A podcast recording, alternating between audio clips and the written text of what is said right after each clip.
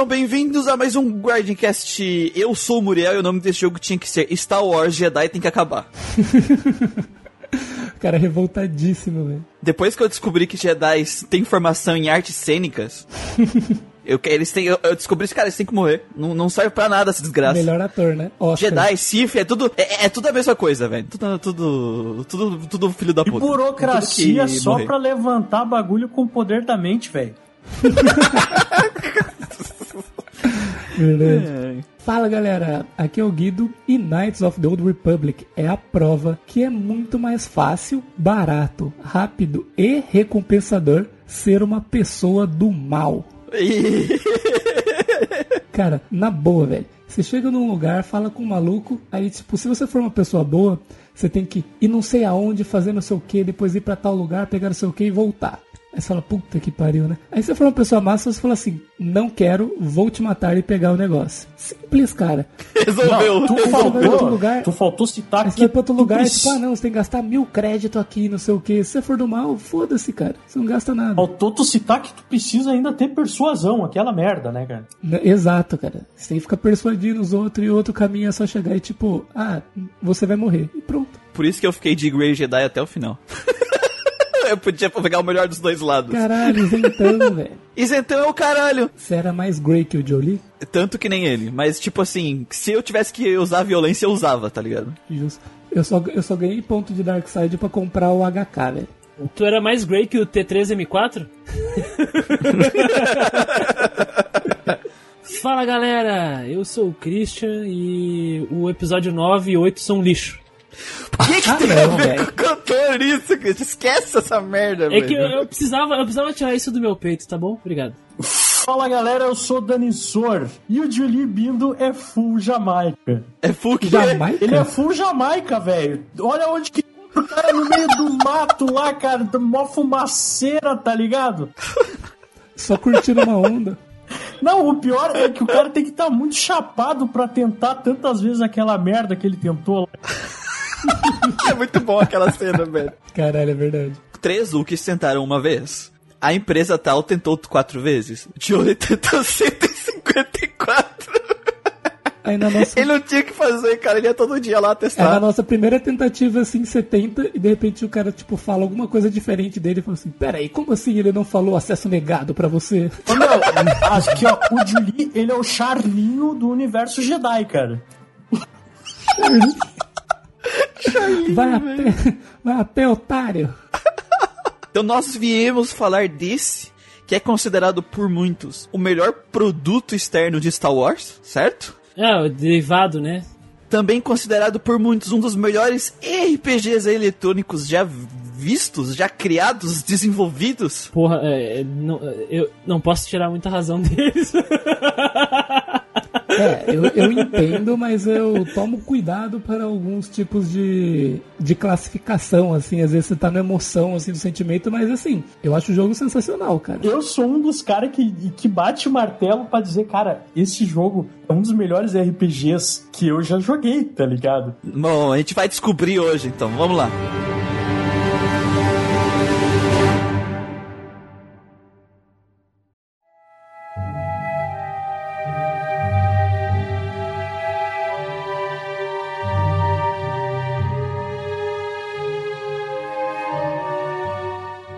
Wars Knights of Old Republic foi desenvolvido pela BioWare, publicado pela LucasArts, para o Xbox original, aquela caixa gigantesca, e para PC em 2003, sendo que o lançamento inicial foi em 15 de julho para o Xbox e 19 de novembro para Windows. Ele tinha sido anunciado acho que em 2001, na E3 de 2001, cara, se eu não me engano. A produção começou em 99, para ter noção de quanto tempo ficaram fazendo esse jogo aí. Esse foi um jogo que quando ele chegou, ele foi muito aclamado, tanto pela crítica de jogos quanto pela fanbase de Star Wars. Ele saiu mais ou menos na mesma época que os filmes, né? Enquanto que o filme decepcionou uma galera, quando eles viram o produto do jogo, eles olharam e falaram: caralho, é isso, é isso que a gente queria, porra. Qual que é a dificuldade, o Lucas dos filmes? Pegaram um universo né, que poderiam expandir assim e contribuir e fizeram um jogo excepcional. O Kotor saiu uh, um pouco depois do segundo filme, né? Da, da, da Guerra dos Clones. E eu reassisti os filmes para mim comparar com a, com a narrativa de Kotor e eu consigo compreender o porquê os fãs estavam tão felizes com eu entendo do, da, do ponto de vista de fã de Star Wars, que queria algo multimídia, né? Queria algo audiovisual de Star Wars foda. Quando chegou esse jogo, colocar ele num pedestal é completamente compreensível, porque o jogo ainda entrega algo de muita qualidade. E se tu ainda compara com o filme, claro que o negócio parece a vigésima maravilha do universo. Ele é muito bom, acho que a contribuição dele é que assim não tinha tantos RPGs assim para Xbox como tinha para PlayStation 2, por exemplo. Foi o primeiro RPG pro Xbox. Então quando sai um jogo assim, tá ligado? Os caras carentes de RPG, sai um Cotor assim, a galera pirou. E quando eu fui pesquisar, assim, os RPGs que saíram na mesma época do Cotor, no caso 2003 e 2002, foram anos assim bem é, fraquinhos por RPG eletrônico, sendo bem sincero. Não é que não tinha jogos bons de RPG, né, mas não tinham jogos de alto nível AAA grande de RPG. Não tinha um, um competidor pica altura, né? É, por exemplo, em 2003 a gente teve o Tales of Symphonia, Tales of Symphonia foi uma série muito nichada. Que era exclusivo do GameCube naquela, naquela época. Exatamente. Tivemos o Final Fantasy X2, que é um, um, dos jogos da série de Final Fantasy mais criticados, assim. A base é bem dividida sobre é, isso. D2, 10, a gente é teve o Drakengard, Front Mission 4, um. Acho que é uma DLC de Neverwinter Nights, né? O Desgaia, o Nocturne e o Phantasy Star Online 3 nesse ano de 2003, assim, de títulos mais conhecidos. Então, pra, pra galera que gostava de RPG, 2002, 2003, ele tava sendo um ano fraco, então Kotor era tipo uma opção forte naquele ano. Né? É, apesar de ter saído jogos bons, eles não eram super populares, né? Eles eram mais nichados, assim. Então, ele não tinha com quem. Não, não tô dizendo em, em mérito, ele não tinha com quem competir, mas não tinha com quem competir em fama, né? Digamos assim. É bom lembrar que, por mais que pela nicho da fanbase, assim, a fanbase de Star Wars, os velhos chato, os caras que iam em convenção nos anos 80, sabe? Esses caras aí tenham odiado, assim, os filmes. Star Wars estava em voga no início dos anos 2000, né? Era, era uma franquia, talvez, talvez seja a franquia multimídia mais popular, brinquedos para todo lado, desenho animado no Cartoon Network, era coisa para todo lado, assim. Então, um produto, ainda mais RPG, aparecendo com o nome Star Wars, ia vender. O Battlefront, em 2005, né? Enfim, vários outros jogos apareceram e não foi diferente pro Kotor. Não é à toa que o pessoal tem amado, porque além da qualidade ser muito boa, Star Wars, né? Chama atenção. Agradou gregos e troianos, né? Ele agregou o pessoal que tava amando, a, o pessoal da nova geração que tava conhecendo os filmes pela, pela aquela, né? Pela trilogia prequel. E agradou o pessoal que não tava gostando da trilogia prequel, né? Um detalhe que eu acho bacana citar é que pouca gente sabe, mas existiu uma equipe que tentou portar para o PS2 o Kotor. Porém, e eles até conseguiram fazer em parte rodar, era extremamente travado, sabe? Porque na época o game era muito pesado. Era, e o Xbox ele tinha mais potência que o PS2, né? Só não tinha mais potência do que o PS2 era o Dreamcast. Ele é o mais fraquinho da geração. Hum, pode crer. Dreamcast. Era um exclusivo do, do Xbox, né? Foi o que levou as pessoas pro Xbox, assim, né? Ele, o Oblivion, o Halo. Por mais que seja uma lenda urbana aqui na América Latina e no, na Ásia, assim, o Xbox nos Estados Unidos, ele era um console mesmo. Existia nos Estados Unidos o Xbox. É incrível como a BioWare teve a liberdade total para poder brincar com a franquia Star Wars. Eu, eu tava lendo informações sobre a produção do jogo e a Lucas, a Lucas Arts falou assim, cara, façam o que vocês quiserem, sabe? E a BioWare mandava as informações para Lucas Arts e as únicas coisas, objeções que a Lucas Arts mandava de volta é tipo, não gostei do formato da cabeça desse cara. Sabe? É o máximo assim que os caras reclamavam. A BioWare fez um trabalho tão bom que a Lucas Arts não tinha do que reclamar sobre o, a estrutura do jogo. E olha que o que a BioWare fez com o KOTOR mudou profundamente, pelo menos no canon anterior, né, no, que agora é o Legends do Star Wars, a origem de muitas espécies, a origem do Império Intergaláctico, mostrou, por exemplo, qual foi uma das primeiras raças que tinha tecnologia, sabe? Isso foi uma coisa estabelecida no canon por causa do KOTOR, assim. Então a BioWare teve muita liberdade mesmo. E vamos deixar bem claro uma coisa que grande parte da equipe por trás do KOTOR eram fãs de Star Wars, diferente das equipes por trás do desenvolvimento dessas trilogias novas e etc. Então por isso existe todo, tu vê que tem amor por trás. Amor e respeito, cara. Exatamente. Respeito. É uma coisa o que falta muito pra bonita Disney. isso, cara. É muito porque- bacana tu ver essa dedicação que os caras tiveram para detalhes pequenos como a gente tá citando aqui.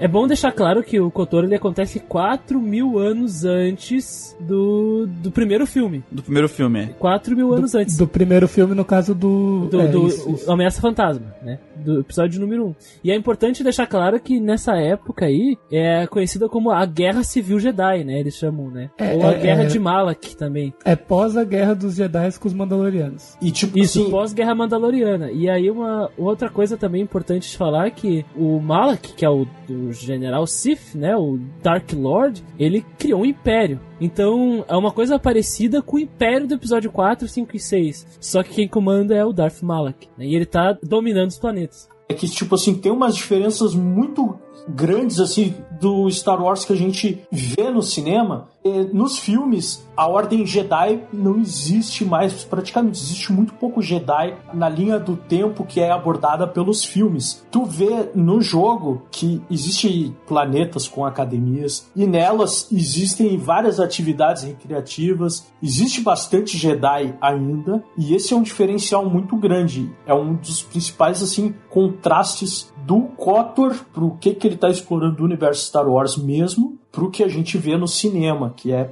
a ponta do iceberg, assim. Danizora, eu percebi mais com Sif isso, porque, tipo, na, na prequel, no 1, 2 e 3, tem Jedi pra caralho. Mas Sif eles são tipo renegados e só tem dois ou três, assim. De fato. Mas no Kotor, tu tem, tipo, academia Sif. É Sif é normal por aí, sabe? É porque a- o background do jogo ele conta, né, que os dois grandes Jedi, que era o Malak e o Raven, eles, depois das guerras mala- ma- Mandalorianas. Mandalorianas. Isso. Eles sumiram, e aí quando eles voltaram, eles vieram com uma frota inteira tocando terror, né? Esse Império Sith é assim, ele se diferencia do Império do Palpatine por quê? Porque lá no, no Império do Palpatine tem dois Siths e soldados Isso. ralos, né? Enquanto que o Império Exatamente, Sith é o, o Lord Sith, o aprendiz, pessoas que são treinadas como assassinos Siths e saqueadores Siths, coisas assim. Tem os soldados Sith, então todo mundo é meio que treinado na ordem. Dark Jedi, tem os Jedi ah, obscuros, né? Os Jedi das trevas. Sim. Então todos são treinados na ordem do Sith, né? Todos seguem o código. Tem essa diferença de, de um soldado Sith por um Stormtrooper, tá ligado? Então o império que o Malak tinha era uma coisa completamente diferente do, do Palpatine. Porque a ideia deles era restaurar a Ordem Sith e criar o mundo a partir da Ordem Sith, né? Com o conceito do Sith. Exatamente, os soldados Sith, por exemplo, eles são treinados na ordem do Sith, eles são treinados nos conceitos do. Diferente do Stormtrooper, que são os carinha lá que servem pra ser boa, bucha de canhão, sabe? Então, tipo, deixar bem claro que essa guerra mandaloriana que a gente citou, ela é referente aos mandalorianos que também são explorados na série The Mandalorian, sabe? E o Darth Malak mesmo, ele era daquele núcleo de Jedi que queria, não, a gente vai ter que intervir nisso. Então, meio que foi a partir daí que surgiu esse movimento por parte dele, mas já existia um movimento muito forte Sith, inclusive a Academia Sith também, como a gente citou, nesse universo da Velha República. Star Wars Knights of the Old Republic começa com qualquer de RPG com o protagonista sendo acordado. A diferença, a diferença é que aqui não é pela mãe dele pra ir numa lojinha, nem na feira, mas sim porque a nave que você está está sendo destruída. É, então ele não acordou com a mãe, ele acordou com um tiro. O jogo começa tipo episódio das meninas super poderosas, tá ligado? Elas estão sendo ac- acordadas e a cidade tá pegando fogo, tá ligado? tipo, a gente começa ali com tudo sendo destruído. É, se eu não me engano, é a primeira missão dele como soldado da República, né? Ele é novato. A gente tá, nós estamos sendo atacados pela nave do Darth Malak, que ele tá atrás da, da Bastila, que é a Jedi que a gente tá escoltando nessa nave, porque ela é fodona pra caralho e fica comendo eles nas ela batalhas. tem uma habilidade, né, única lá, que é muito foda. Battle Meditation. A meditação de batalha lá, que basta ela sentar e meditar que a galera se sente mais foda e vence as batalhas mais facilmente. Ela, bu ela bufa todo mundo e debufa os inimigos. Ela tem o poder do buff e debuff. Ela tem. Ela é a personificação de Nocturne. É isso que ela é. É um bardo mental, galera. É um bardo mental. Pô, imagina a Bastila no Nocturne, não precisava de mais ninguém. Carregava ela sozinha na minha party. E aí o que acontece é toda, toda a tripulação é basicamente morta, com exceção de você e o Karf. E nós fugimos para, para Taris, que está sobre lei marcial, controlada pelos Siths, né? Karf é um herói, né? Um piloto. É um piloto da República, né? E um herói de guerra. Um herói de guerra. O cara aí sobreviveu a milhares de, de campanhas e o cara fez muita ação foda, heróica. Todo mundo conhece ele, assim, como um E grande o cara é lindo pra caralho. Vamos, vamos ser bem franco. Eu, o Kart é muito gato. O, o Karf, ele é tipo aqueles adolescentes com insegurança, sabe? O Karf, Ah, lá vai, o- lá vai o Christian, o criticismo ao É, Karf. cara, eu não gostei do Karf até aprender de direitinho com detalhes a história dele direito, que nem vocês comentaram. Eu hateava o Karf, porque ele é um dos caras que não confia em ninguém. O tempo todo ele tá dizendo que tu é um merda, que tu vai trair ele, que ele não vai confiar em ti, que tem que fazer a missão. Cara, isso incomoda. É porque, tipo assim, vocês são. Vocês fogem e só sobra vocês dois pra é, é, ir atrás da base só no planeta. E a primeira coisa que ele te diz quando vocês estão conversando é: Eu não confio em você, novato. Cara, o Kart, ele é tão bonzinho, mas tão bonzinho, cara, que no meio da história ele passa se lamentando, porra, cara, aconteceu isso, aconteceu aquilo, velho. Bah, que merda, por que, que o mundo não é um moranguinho? É, mas ele não te Não. conta por que que ele tá triste. É, não, ele não te conta porque é pessoal, né? Depois você vai descobrindo. No momento que ele ficou. Ele comentou que não confiava, eu fiquei meio puto. Mas ele deu, assim, tipo, uma justificativa e te fez umas perguntas. Porque, assim, era uma missão importante. Porque, querendo ou não, tá escoltando a peça mais importante da guerra contra os Siths, né? Que é a Bastila. É, a gente tá fazendo a escolta dela. Nós somos um soldado novato que foi colocado na última hora na nave, né? Tipo, aos 45 do segundo tempo alistaram nós pra, pra missão. Estranhamente, morreu todos os grandes soldados de guerra ali, menos o novato. é porque a gente tava dormindo. é óbvio. Quem dorme não sai, não sai trocar Não, tiro. Existe uma regra clara no universo de mídia ocidental que é só figurante morre dormindo. Só figurante vai dormir. Ah, e é bom dizer que o personagem é. Tu cria ele, não é um personagem que, que já existe. né? Isso. É um personagem que tu Tu cria ele, é customizável. customizável. E é aquelas, né? Se você conseguir se fazer no jogo, já sabe.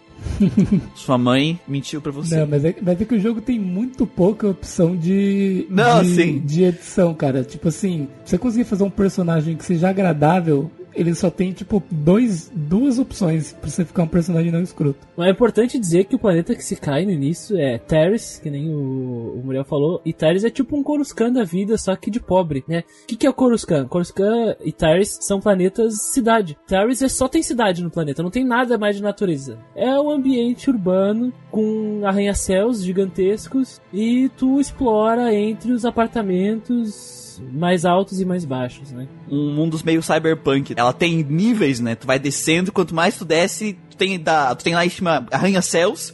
E quando desce no último nível é o pessoal que vive isolado, foi banido e vive na merda. É o clássico de cima caga no de baixo. É, e isso, Isso. a gente tem que ressaltar porque a não é cidade alta e cidade baixa, é cidade superior e cidade inferior. E, quando tu Sim. chega na cidade superior, tu vai encontrar cidadãos tipo assim, como é que tu tá aqui vestindo isso? Sabe? Esse tipo de diálogo tu encontra no jogo. Tem um velho em que fala que ah, o mundo vai acabar por causa da impureza desses alienígenas, desses estrangeiros que vêm pro nosso planeta. Um cara meio bolsonarista, assim, sabe? E por que que eu disse que é a Palestina? Porque tu tem um bairro assim que é cheio de gente praguejada, tu tem uma base revolucionária, uma base City americana, umas outras partezinhas que tu explora lá, né? né? Não só revolucionário também, como tem. É, é, Crime organizado, né? líder, é, líder de, de crime organizado, tem. Sim, a base gente vulcar, que no vira caso, numa, né? vila, numa vila isolada. Tem um poder paralelo, né? E o Sif que fez um estádio de, de City na cidade, né? Que tá sob lei marcial. Acabou explodindo a Spire, né? Que é a nave que todo mundo tava. E os poucos sobreviventes caíram no, em, em navezinhas de, de, de Escape segurança. pod, esca- né? Escape pod, né? É uma navezinha que é ejetada pra poder escapar do, do acidente. E aí, então, os Sif, eles sitiaram o planeta inteiro pra encontrar a Bastila. Essa é a sacada deles. É, o Malak tá lá fora, né? Tá, tá com a nave capital dele lá fora pra interceptar qualquer coisa que, que saia. né?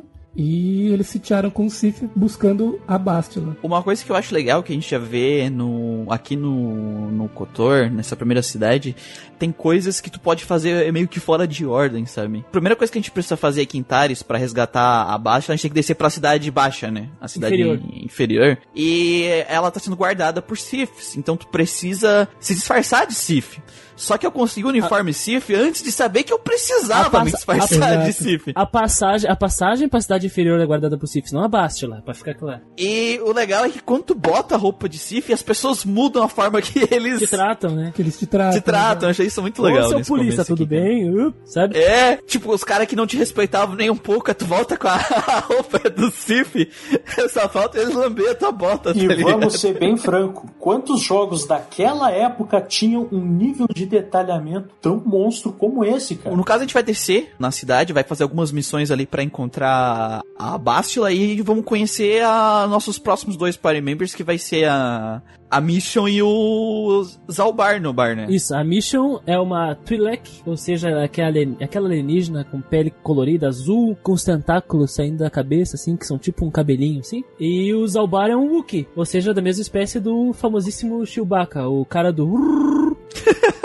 O cachorrão. O cachorrão. Uma coisa que eu acho bem importante deixar claro é que a Mission, ela tem 14 Melhor anos ainda, de que- idade. Então, é, Opa! não pode ainda. Ela é retratada e tratada como criança por outros personagens no jogo. Pelo Karth, principalmente, né? demonstra, assim, toda aquela coisa de insatisfação do adolescente ser tratado como criança. Tipo, eu não sou uma criança mais, sabe? E toda essa coisa bem cringe até. Não, mas é que a, a Mission ela sobreviveu sozinha até encontrar o Zalbar, né, também. Então é, é, é meio que ente- entendível por que que ela não gosta. Porque ela é uma sobrevivente, ela não, não. Ela não teve muito bem uma vida de criança, né? Exato. Ela e o irmão dela ficavam, se viravam, né, por Tares. E assim, eles tinham que lutar pra sobreviver. E um dia o irmão dela simplesmente falou que ia embora com a, com a mina que ele tava E saindo. nunca mais voltou. E que voltava pra buscá-la depois. E nunca mais, sabe? Sumiu. Ela era, foi, ficou abandonada lá. E ela teve que se virar, sabe? Teve que aprender a viver sozinha. Então quem chama ela de criança, deixa ela puta pra caralho. E, e eu vou dizer, eu só não caí no lado negro por causa dela. Sério, que fofo.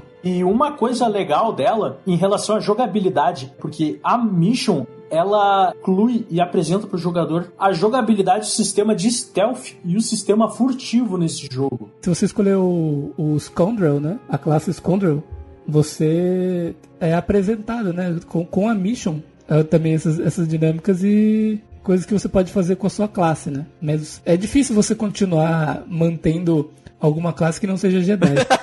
Sim. Mas o, o que eu gosto da introdução da Mission da bar é que a gente encontra, a gente, tipo, tromba com eles no bar. E a gente conversa porque a gente viu uma situação, né? O jogo mostra uma situação e a gente pode interferir, ou não, ou só assistir. Mas a gente acaba conhecendo os dois, conversando com eles. E ao decorrer da aventura, que é uma das coisas que eu gostei do Kotor, que é assim, a gente tem um objetivo naquele planeta, né? É, em todos os planetas depois a gente vai ter um objetivo. Só que existem coisas acontecendo naquele planeta que a gente vai ter que passar pro, a- pro nosso objetivo. Coisas do planeta, né? Ela pede ajuda pra gente eh, que sequestraram o, o Zalbar, né? O que ela chama do Big, Z, que é mais fácil hey, falar. yo, Big Z.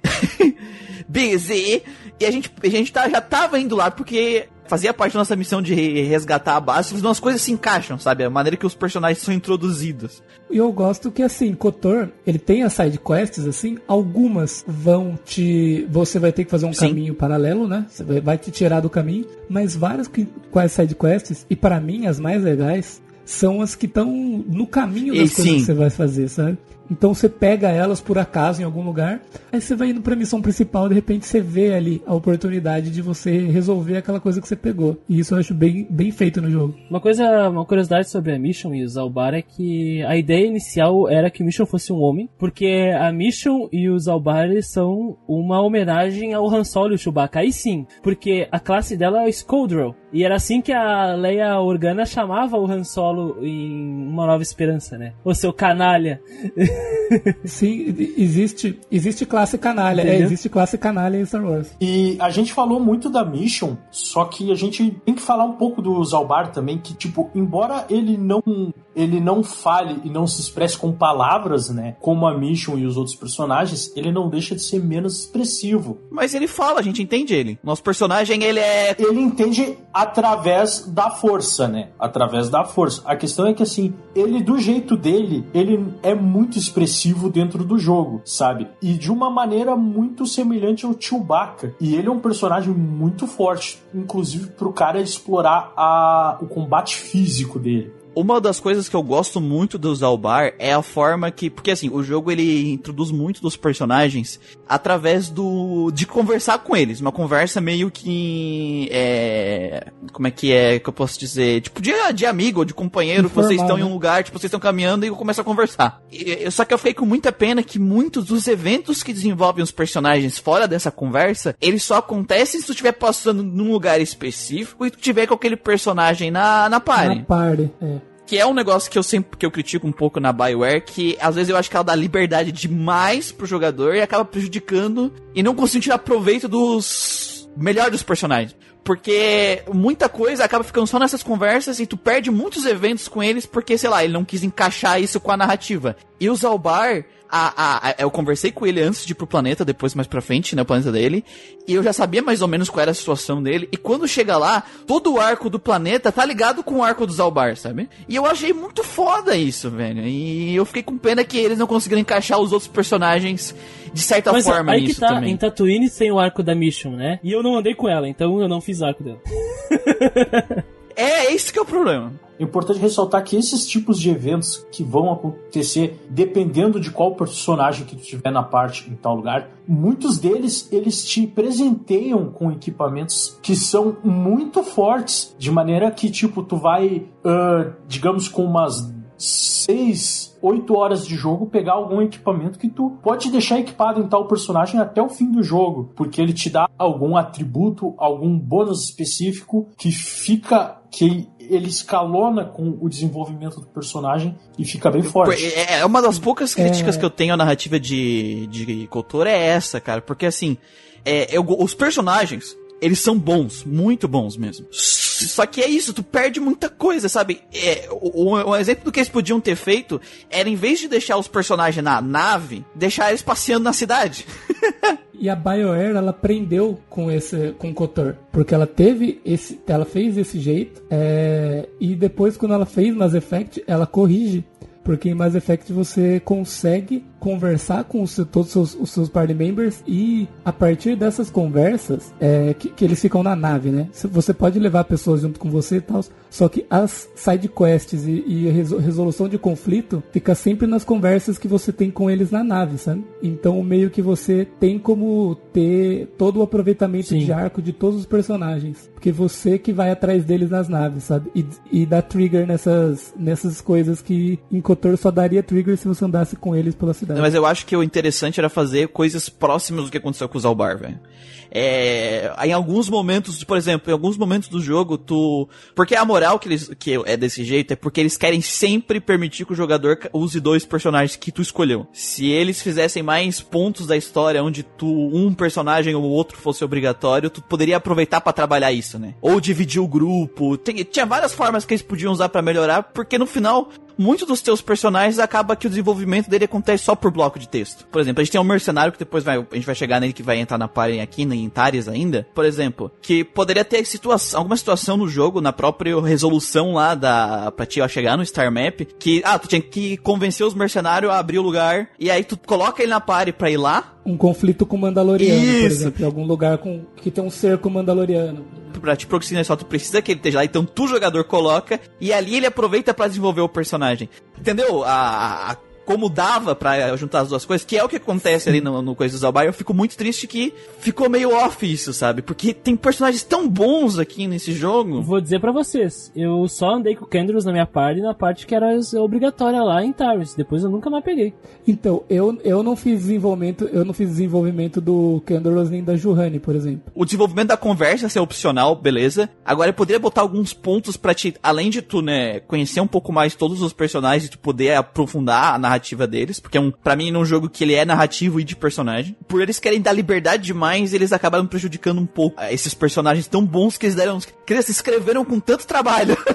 Sabe? Se, por exemplo, a parte do Ken do Karth só fosse explorada se você colocasse ele na party, eu não teria tido desenvolvimento dele, né? Eu também. Eu não coloquei na minha party. Como é obrigatório no jogo, então a gente tem a parte do desenvolvimento dele com o ex-mentor, do Zalbar foi a mesma coisa e realmente poderia ter sido pensado alguma coisa assim para cada planeta. Nem que seja, nem que seja, nem que seja só a resolução de um conflitozinho para que a gente pudesse avançar no planeta.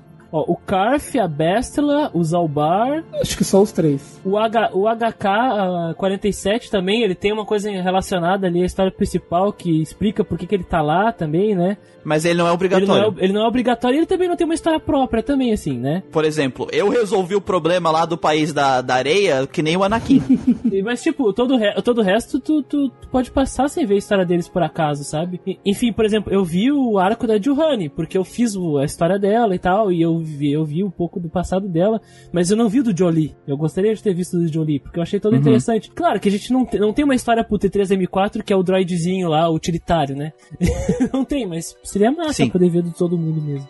É, é, que porque como essa, essa, formatação que a gente. Depois que a gente salva a Bastila e sai daqui, a gente vai atrás dos Star Maps. Esses planetas, cada planeta tem um arco próprio que, que tu vai ter que fazer para poder chegar até o Star Map. Então, dava para tirar proveito dos personagens aí nesses arcos. Todo, todas as coisas que você faz no planeta, elas afetam o próprio planeta e não a história em si, né? Então é aquela coisa que você poderia ter explorado isso e no final a gente vai encontrar o Star Map, que é uma peça do enredo principal. Então isso não ia afetar o enredo, né? É, exatamente. Por isso que eu achei que faltou ali, sabe? Faltou isso. Tem um mundo vivo, tem muita sidequest interessante, mas poderia ter sido algum ponto feito para algum personagem resolver o problema, né? Seria, no caso, isso. O Kotor, desse jeito, não só na tua equipe, mas no mundo inteiro, ele aborda muito bem a questão da miscigenação, cara. Porque tem várias raças convivendo nas cidades e o Kotor ele consegue, cara, demonstrar toda essa variedade de raças vivendo em uma sociedade de uma maneira muito bem implementada, porque tipo, tu, tu tem representante de Wookiee, tu tem uma Twi'lek, tem a, a Juhani,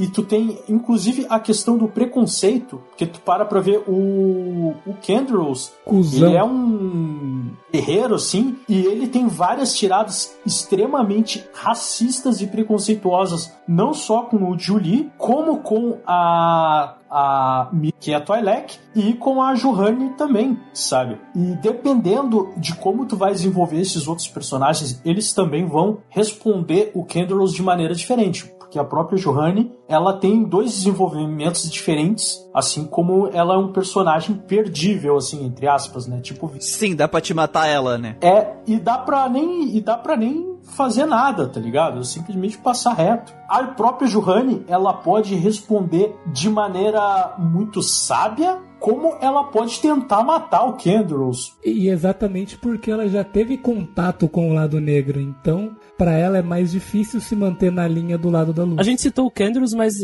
a sacada é que ele é um mercenário mandaloriano que tá em Terres e ele sabe como poder fugir de lá, porque o planeta tá em sítio, né? Todo, todo mundo tá apontando as armas para qualquer um que, seja, que fuja, então ele dá uma, um jeito ali, ele dá o pulo do gato ali pra escapar do planeta e aí ele acaba entrando na party também. Então ele é, é o Duke, é o Duke Nukem, né? Que, basicamente. Duke Nukem Moreno, exato. Ele quer escapar, ele sabe que não consegue escapar sozinho, ele vê que a gente é foda porque a gente conseguiu invadir os caras, conseguiu salvar a base, e ele falou: Olha, eu acho que vocês conseguem, então vamos se juntar. E em Tyrus também a gente compra um Android utilitário chamado T3M4, que ele é basicamente o tá, tra, tá, tra, tá, tra, tá, tra, tá, travou do R2, assim, né? Que ele é o super hacker. Ele é o hacker mestre. A gente compra ele, na verdade eu não comprei, eu ameacei a pessoa, ela me entregou. Pra hackear o, o lugar CIF lá, para conseguir os códigos de acesso pra gente passar pelo bloqueio, né? Ele é o melhor de todos para hackear.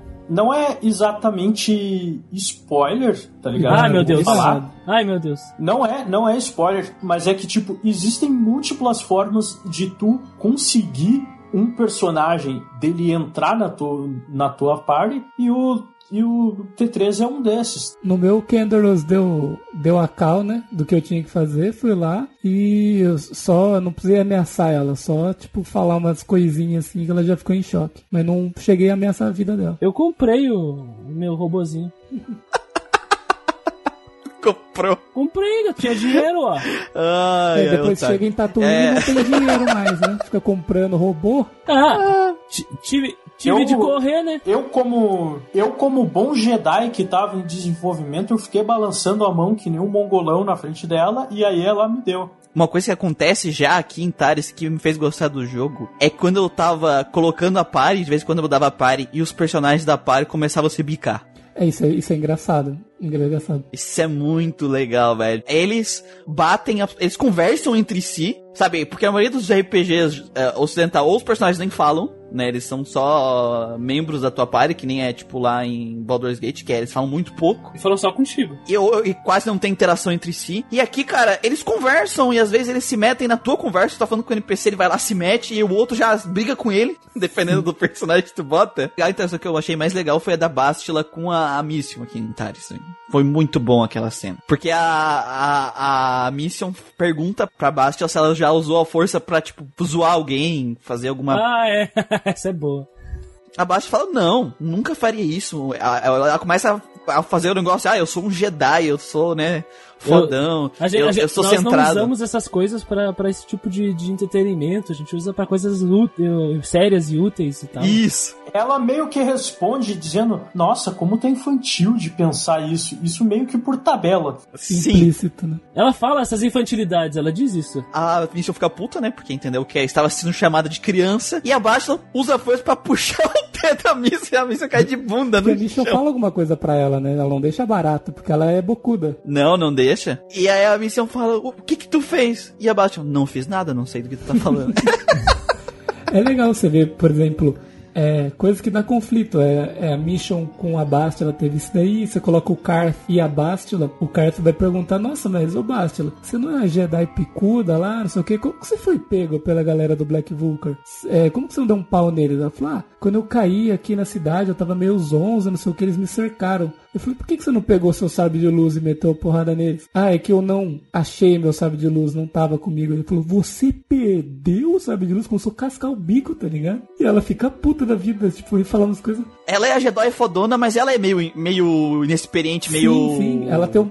Ela tem um poder grande, só que ela é Jedi Knight, né? Ela não é Master ainda. Então é aquela coisa. A Bastila, ela, por ser de certa forma um prodígio na força, ela, pro ranking dela, ela é muito infantil de certa forma. Ela é tipo Anakin, cara. Anakin, ele tem um poder gigante, ele é um Jedi Knight que todo mundo tenta segurar ele sempre, sabe? E ele quer liberar o poder dele. Então, fica nessas. E daí o Carter vira pra ele e fala assim: Olha, quando você for reportar pro Conselho Jedi, aconselho você a não entrar em tantos detalhes assim, viu?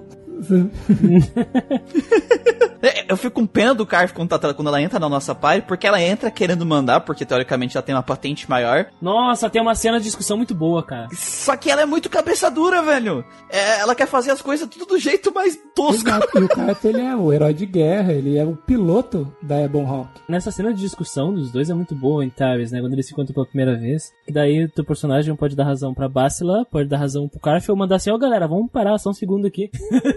Porque eles dois estão falando bosta, sabe? O Carf ele já é inseguro e aí ela, ele vê que a grande heroína é frágil ao mesmo tempo de ser forte, sabe? E ele não entende e critica ela, enfim. E acontece um climão ali entre os três. Tu, tu falou de tu se meter na conversa dos dois. Eu lembro na conversa da Mission com o Carf que ela fica puta da cara, xinga ele, aí ele fala alguma coisa pra ela, e aí aparece a opção Muito pra te falar, né? E tem umas opções que é.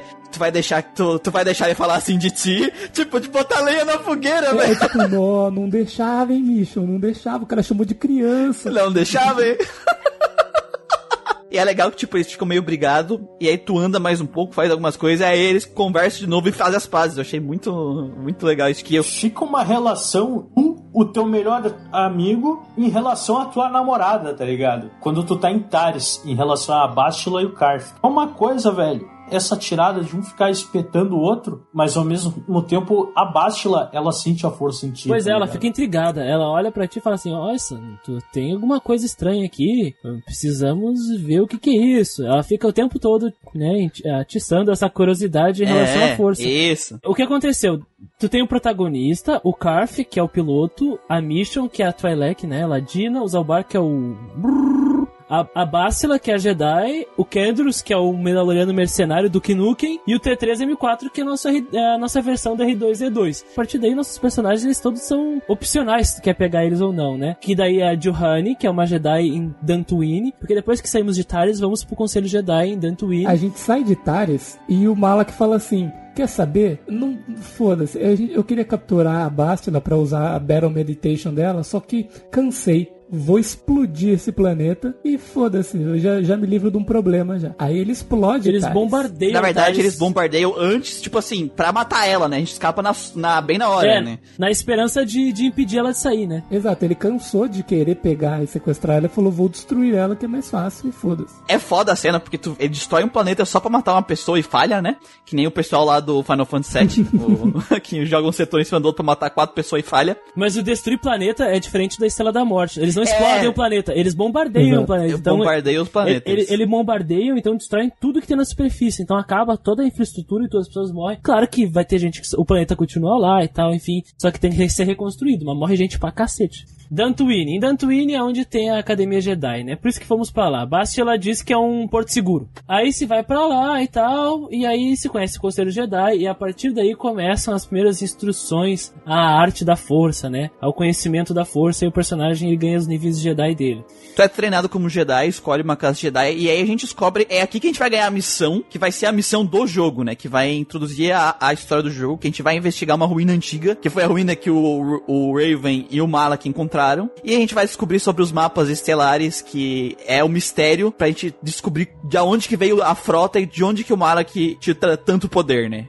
Só, só que assim, detalhe é que o Conselho Jedi aceita treinar você por quê? Porque você tem visões, tá? Você tá tendo sonhos e visões com o mapa estelar. Então, após reportar isso pra eles, eles entram em reunião lá, tipo, conversam entre eles e falam: olha, a gente realmente precisa desvendar essas visões que você tem. Então, a gente vai treinar você. Aí você vai na ruína onde eles foram e lá talvez você consiga linkar essas visões que você tem com o que você encontrar lá dentro. E aí na ruína nos entendemos que aquele mapa estelar é só um pedacinho de um quebra-cabeça que está espalhado em vários planetas pela galáxia e a missão do jogo é basicamente isso, visitar cada planeta, encontrar o mapa estelar para poder encontrar o caminho até a Starforge, que a gente não sabe muito bem o que, que é. O que, que é Star que, que é Starforge, né? É, é, dá a entender que é um artefato antigo ah, ou Forja Estelar, né? Um artefato antigo que Riven e Malak descobriram e acabou dando muito poder para o Império Sith. E aí o jeito de impedir o Império Sith de destruir a República é encontrar a Starforge e neutralizá-la, né? Esse é a missão, o objetivo do jogo. Então, tipo, em Dantooine, a gente tem, como já foi falado, as ruínas, um- uma academia Jedi bem grande, e a gente também tem uma mini cidadezinha ali na volta, de certa forma. E, tipo, é legal porque Dantooine tem um campo bem aberto. Isso te permite explorar uma coisa que poucos jogos de Star Wars permitem, que é aquela vida selvagem, aquele bioma todo. Tem ali um- uns- uma série de mapas grandinhos até, de certa forma, para te explorar, tu ver os animais selvagens, aquela coisa. Isso é uma coisa que eu acho muito legal no Cotter. legal que eu vejo que assim, agora que abriu o- o- os mundos e tal, vai ter side quest pra caralho. Uma coisa que eu gosto das side quests de Kotor é que as side quests, tem side quests bem merda, e tem side, tem side quests que eu não gostei, mas assim, as side quests, elas têm histórias próprias e desfechos diferentes pra elas mesmas. Mesmo as sidequests que são fraquinhas, que nem aquela do de tu descobrir quem é o assassino do cara lá em Dantooine, elas têm histórias próprias, elas são ricas dentro da própria história. Porque daí tem o motivo da família tal, ter problema com a Exato. família tal, e aí tem o motivo do fulano matar o fulano, entendeu? Cada sidequest tem esse esquema aí. Porque se for fazer uma side quest que não seja seja, mate cinco bichos, tá ligado? No- no- nossa, isso não existe, cara, em Kotor, velho. Pega minha panela e entrega pra tia. Não existe isso. E, e às vezes as side quests, elas interferem dentro da main quest, e isso é muito legal. Por exemplo, lá no deserto, qual é o nome do deserto mesmo que eu sempre eu sou horrível Tatooine. pra vacinar? Tatooine, que é um lugar que a gente vai achar um dos Star Maps. Tem o povo da areia, que tá um conflito muito grande entre o povo da areia e os moradores de Tatooine. Uma das coisas mais ricas do jogo é o povo da areia, cara. Eu ouvi a história deles inteirinha. É sempre, né? É, Tatooine sempre tem problema com o povo da areia.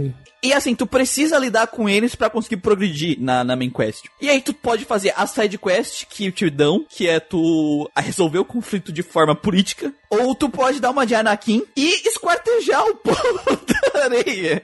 E deixar bem claro que quando tu, se tu for fazer isso, entre os inimigos que tu vai enfrentar vai ter é, Sand People ou Tusken Rider masculino, Tusken Rider mãe, alguma coisa assim. Tu vê toda aquela coisa do episódio 3, por exemplo. Dois, foi episódio 2. É, no episódio 2 tem isso acontecendo, tu tem aquele mesmo tipo de barraquinha, de costumes e tudo, tu tem aquilo interpretado, é muito expressivo visualmente, toda essa parte de Tatooine. É uma parada muito foda. E o legal que, que o Muriel falou é que assim, o único jeito de você resolver esse problema do, do Tusken Riders do jeito pacífico e bom, né? Se você quiser ser um Jedi e ganhar pontos de light side, é você é comprando numa loja um droid que fala a língua dos Tusken Riders, porque ninguém fala essa merda, quase ninguém conhece esse dialeto. Nem tu que entende o Wookiee.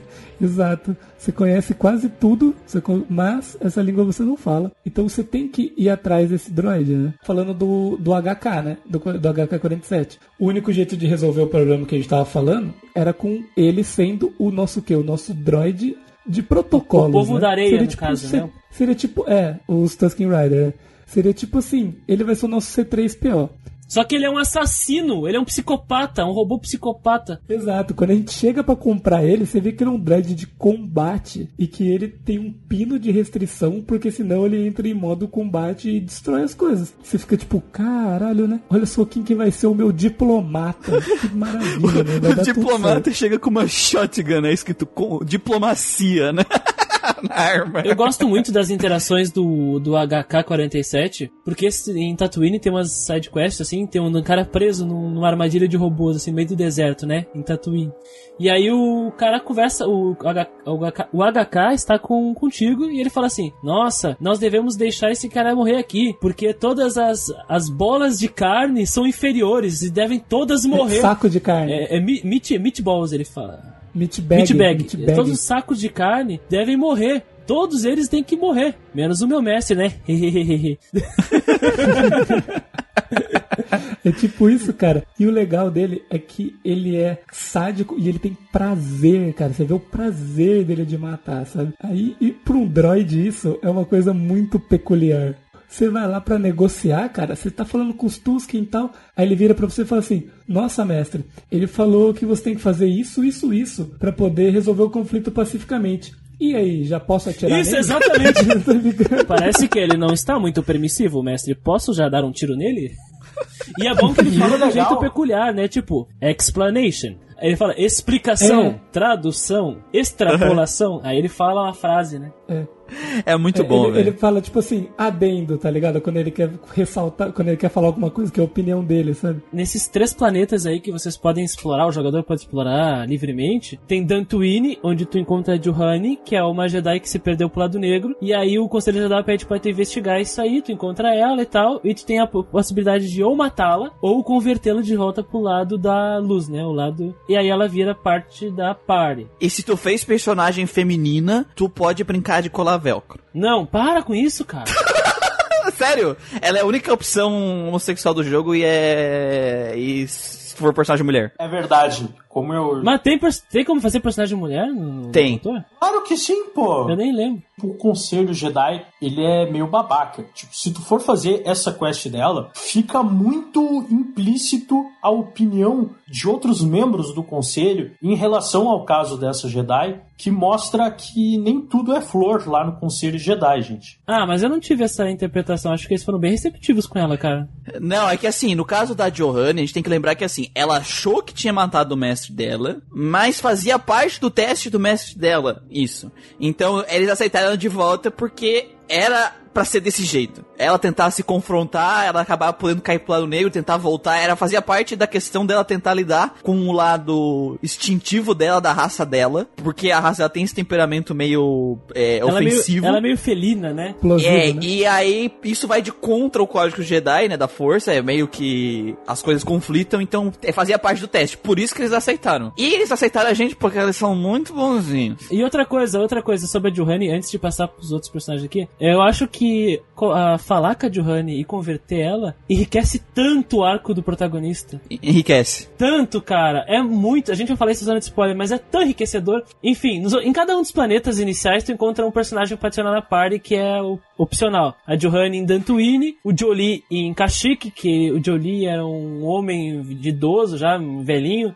O Jedi, Um Grey. Jedi, né? Ele era um Jedi, mas agora não é Jedi, uma coisa meio assim. Então ele tá no.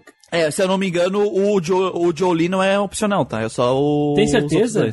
Porque tu precisa, tu precisa dele na party pra ele poder abrir um portão pra ti. Ah, é verdade. Eu tinha E, certeza. e, era- tu não é tu que convida ele pra entrar na, depois pra continuar. Ele se convida porque ele olhou pra ti e viu a, o, um redemoninho estranho na força em ti e ele quis ficar contigo pra ver o que, que ia dar. Tem razão, tem razão. E ainda sobre a Johanny, é importante citar que assim, ó, como eu falei que cada personagem ele tem uma personalidade própria em relação ao desenvolvimento e as feats, a Johanny, ela é o Jedi porradeiro amigo teu que tu vai ter. Ela fica muito overpowered. Então, basicamente, essa, essa vai ser a, a nossa quest no jogo, né? Ir atrás dos Star Maps. E aí a gente vai revelando o mistério um pouquinho em pouquinho enquanto a gente vai indo. E cada um desses mundos vai ter uma missão que tá ligada, não tá ligada com a missão principal, né? Vai ter uns mundos legais, vai ter o mundo dos advogados, que é o contrário de legal. É...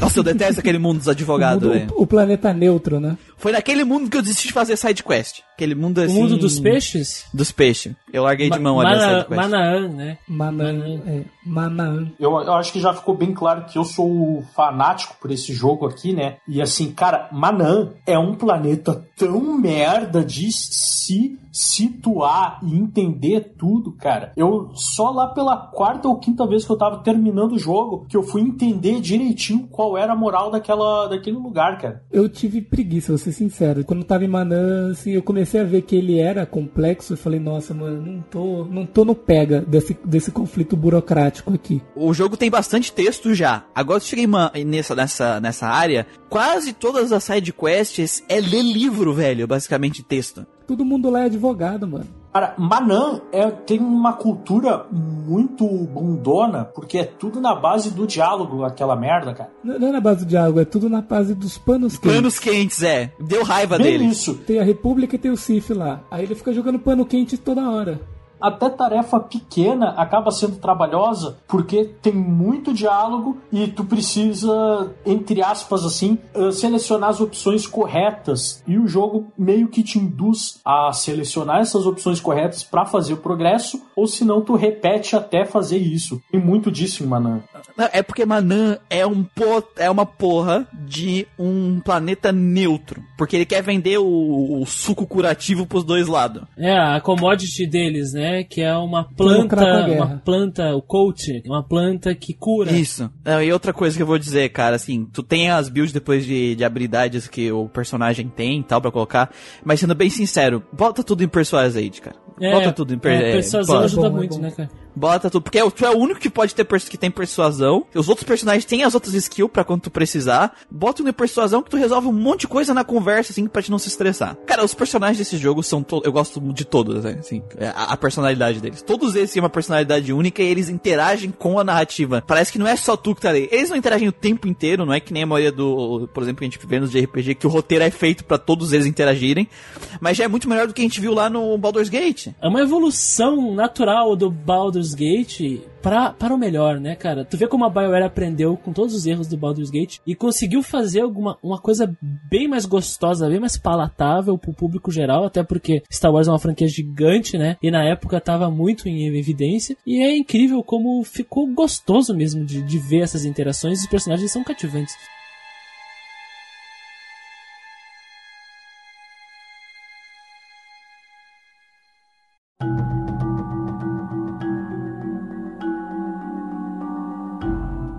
Entrando na parte de exploração, eu acho que a, a, exploração do jogo, assim, a exploração dos cenários é a parte mais fraquinha do jogo. Vocês concordam com isso?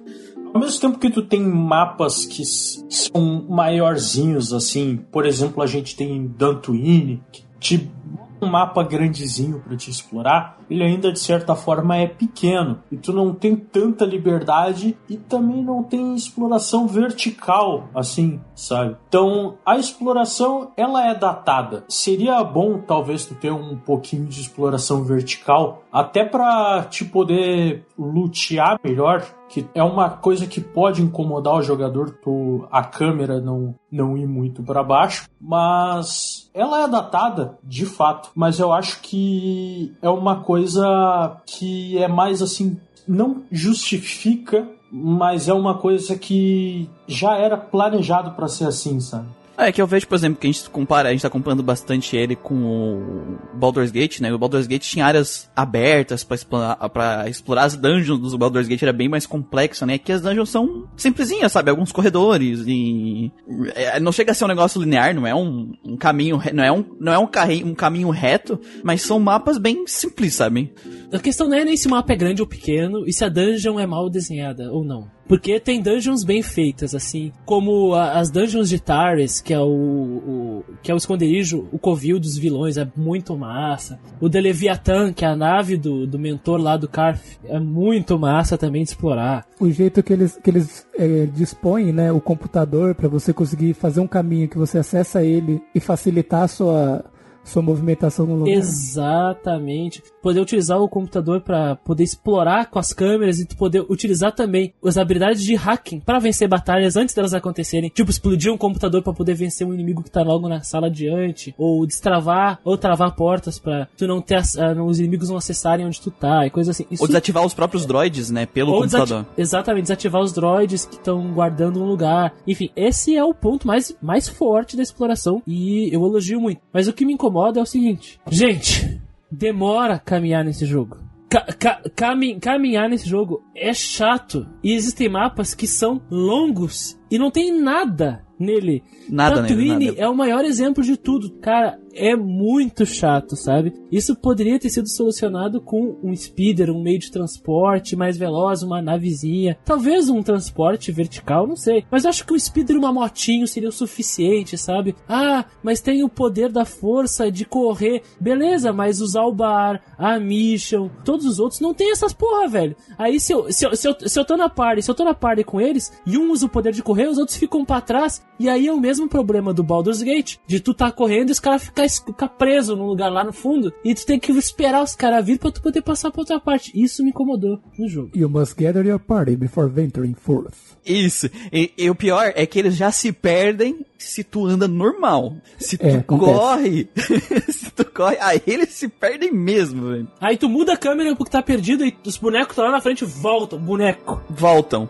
É, é, que ódio, que ódio, caralho. E, que ódio. E, e, e, tem uma outra coisa também que me incomoda na exploração. Que, olha aqui, ó. A gente, esse ano é o, o ano que estão me incomodando com esse mesmo problema. No Baldur's Gate, no Lunar, que foi o anterior, e agora no uhum. Os personagens travam entre si e nas coisas. Então eu quero correr e tem um vão entre eles e o boneco correndo parado no lugar. Eu, puta merda. Aí eu tenho que mudar de personagem para poder voltar pro outro que eu queria estar pra poder correr. Pra eles poder abrir espaço. Então, enfim, isso atrapalha a jogatina, isso incomoda. É, é tipo aquela coceirinha assim, incomoda. Mas não estraga a tua experiência no jogo, sabe? Não, não, mas é incomoda. Às vezes eu, tipo assim, tinha espaço entre os meus personagens, tinha um espaço de uma pessoa e ele ficou preso no ar, sabe? Tipo, ele ficou preso, eu girava ele e não andava, ele ficava girando parado, sabe? Uh, eu, que nem eu ia falar, esse tipo de coisa eu, eu via em muitos jogos da época e eu, eu não tô querendo defender, mas é que eu vi em vários jogos dessa época esse tipo de problema, sabe? Uh, o World of Warcraft surgiu as primeiras versões dele um pouquinho depois disso, se não me engano. E eu joguei as primeiras versões, elas tinham esse tipo de problema. Uh, Max Payne, as primeiras versões do Max Payne de PC tinham esse tipo de problema não justifica, mas é uma coisa muito dessa época. Também sinto que assim, é, quando tu pega as side quests, vai do ponto A ao ponto B. A exploração do, em si do jogo é bem simplista, sabe? É tudo muito simplista. Isso não chega a me incomodar, mas é, eu acho que é um passo para trás do que a gente viu um pouco lá no, no Baldur's Gate, sabe? Tudo é muito morto. Eu sei que é o, essa é o, é o começo da geração, e os mapas eles são muito vazios, assim. Eles, os mapas das dungeons, sabe? É, é uma caverna aberta, é um corredor aberto. Então, é um pouco um, incômodo essa caminhada para mim. Eu achei, tipo, meio boring caminhar por esses lugares, sabe? Tem dois pontos sobre exploração, Muriel, que tem que ser levado em conta aqui tá? É, essa questão de design gráfico e tal, eu deixo mais pra questão artística, que nem eu falei do Lunar, né? Que era maravilhoso, por exemplo, no Lunar. E só que tem o design também de como é planejado. Que isso, isso cai na gameplay, porque interfere como nós, interag nós interagimos no jogo. Como os nossos personagens, enfim, que essa janela acaba interagindo e vivendo esse mundo. E também tem essa questão do de como acontece essa interação. Que para mim é como acontece a interação um problema. É, me incomoda. Mas se pegamos em retrospectiva, que é da BioWare, o Baldur's Gate, que a gente já fez podcast podcast em março, cara, os problemas do Baldur's Gate são muito mais graves do que aqui. A BioWare aprendeu bastante, ainda mais aplicando em um mundo poligonal, 3D, né? Porque no Baldur's Gate os personagens se sofriam um engavetamento e ficavam trancando portas. Aqui não, é um só que para, mas daí tu troca de personagem e tu resolve em um segundo, sabe? Mas é o suficiente para tu dar aquela roladinha com o olho, sabe? Ah, Sem aquela respirada. É, tipo, ah, af. é. Uhum. O, agora a questão de design de, de, exploração, assim, cara, eu fico triste com a natureza, mas as, a questão da, das, das ambientes artificiais, como cidades e naves, eu acho primoroso, assim. Ah, não, as cidades e as naves, sim. É, eu acho mais ambienta, o problema é na ambientação das dungeons mais simples, tipo a caverna. Tem uma outra coisa que está relacionada a isso, são as estratégias tu monta baseado nas mecânicas do jogo, que são a intersecção entre o que? Essa forma de exploração e a mecânica de combate. Consegue uh, enganar e gerar estratégias que assim, ó, isso quando tá mais pra frente, quando tu já tem vários recursos de combate, a Mission, ela vira um personagem quebrado, porque tu vai conseguir fazer personagens te seguir, tu vai virar uma esquina, tu vai ficar invisível e tu vai conseguir afunilar os inimigos, sabe, levar para armas e até a forma como tu enfrenta aquele rancor. Isso é um bagulho que eu dei muito valor nesse jogo, cara. Porque eu gosto da parte da exploração é esse negócio dos computador mesmo ou de usar que nem tu falou as skill, por exemplo, de stealth para lidar com as coisas, sabe? Porque quando tu vai usar o computador, eu fiz muito isso botando algumas vezes um personagem que era que, era bom em computador e tal. Então eu desligava os droids e usava as peças que eu tinha para reativar eles e fazer eles me seguirem. Então eu ia com um exército de droids do inimigo matando os inimigos, sabe? E isso é muito legal da, da essa essa interação com a exploração eu acho legal do Cotan. Tem uma coisa na dungeon final que permite fazer isso. É, tem uma máquina que cria droids e tu pode e ele que eles são criados para te matar, mas tu pode usar o computador para criar um droid aliado, né? Isso na última dungeon, não vou dar spoiler, enfim. Mas é bem massa. Enfim, existem essas possibilidades de utilizar o cenário, né? Essas capacidades aí de, de exploração ao, ao teu favor o tempo todo no jogo. Isso é uma coisa, é uma sacada bem legal mesmo. Vamos explicar como é que é o sistema. Primeiro, a gente começa com a criação do personagem, né? Que além da customização para você fazer um personagem parecidinho com você, aquele bem feinho. não né? tem como. Tu não tem como, nesse jogo não tem como. É, não dá pra fazer nem o Silvio Santos nesse jogo. Que nem o, o, o que nem, que nem o Dark Souls. Bloodborne. Bloodborne, é isso. Tu vai escolher uma classe, né? Classe inicial são três classes, certo?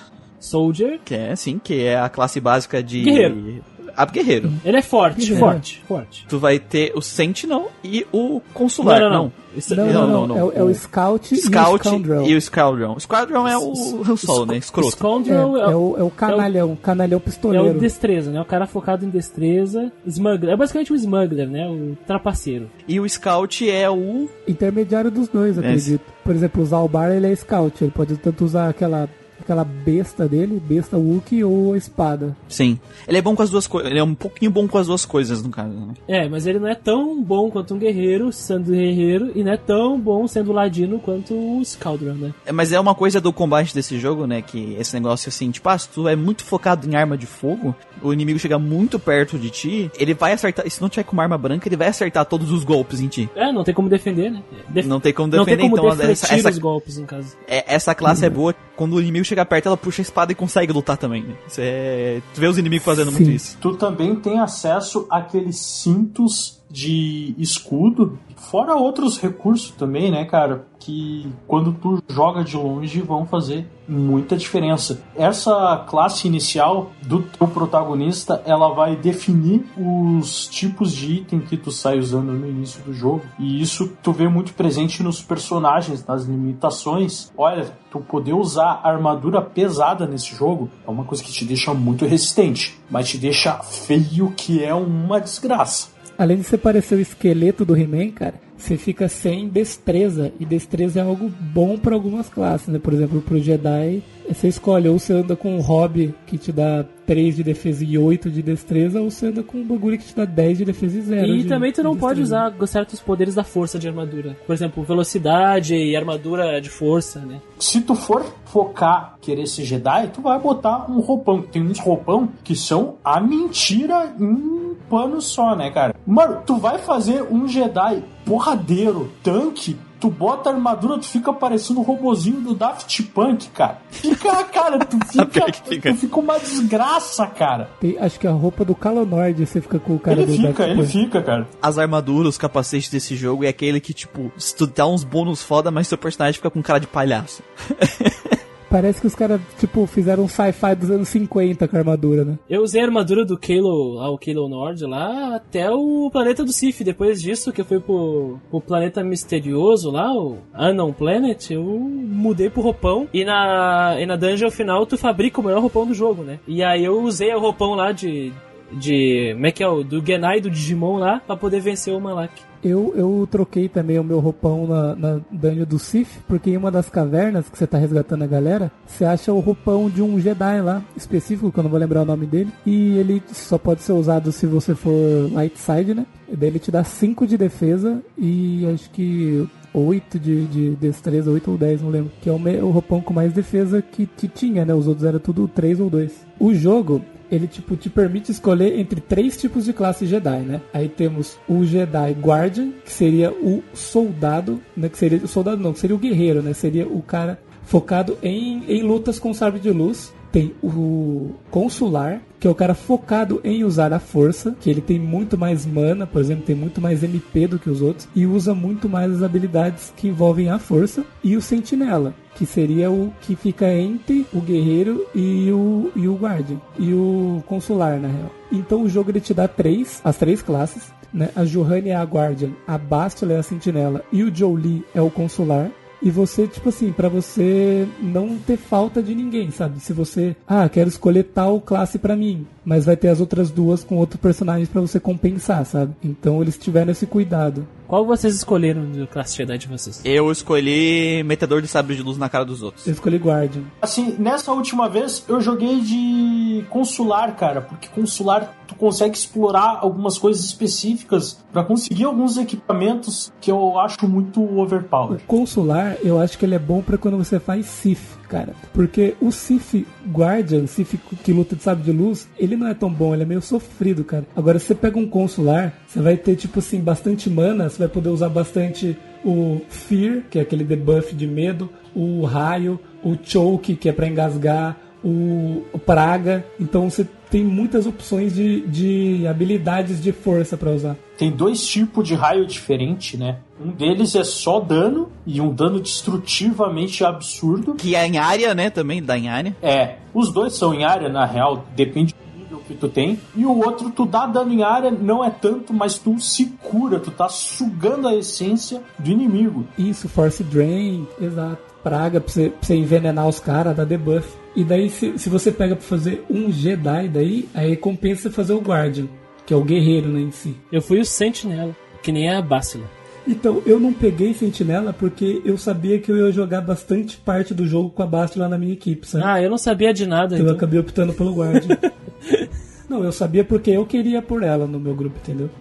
Aí que chega a parte que pode assustar algumas pessoas, né? O sistema do jogo, ele é fortemente baseado no sistema de RPG de mesa eh, da Wizards of the Coast, o D20, o sistema D20, que foi utilizado como base pro Dungeons and Dragons terceira edição. É, é, basic- é basicamente essas regras em tempo real rodando no jogo o tempo inteiro, né? Então tu tens os limi- o limite de níveis, o limite de, de status, de atributos, as perícias, pelo menos elas bem resumidas, talentos pra poder utilizar a arma e utilizar certas habilidades, que são os feats. Tudo muito baseado e calcado no sistema D20 de RPG de mesa criado pela Wizards of the Coast, né? E só frisando, tanto em D&D quanto no Kotor, se tu tem um personagem mais ofensivo e tu tem mais 5 de chance de acerto, é monstro, tá ligado? Isso é uma coisa que deixa muito, muito explícita essa semelhança e essa base. É, o Kotor ele sofre com problemas, que eu posso dizer, com, chamar como problemas, do sistema D20 por si só, né? Que é um item que te dá mais 3 disso, habilidade que te dá mais 5 disso. É, na verdade, é uma, um monte de, de bônus empilhado que tu não sabe muito bem quanto tu tem, sabe? É, e te deixa confuso um pouco, mas isso é ruim?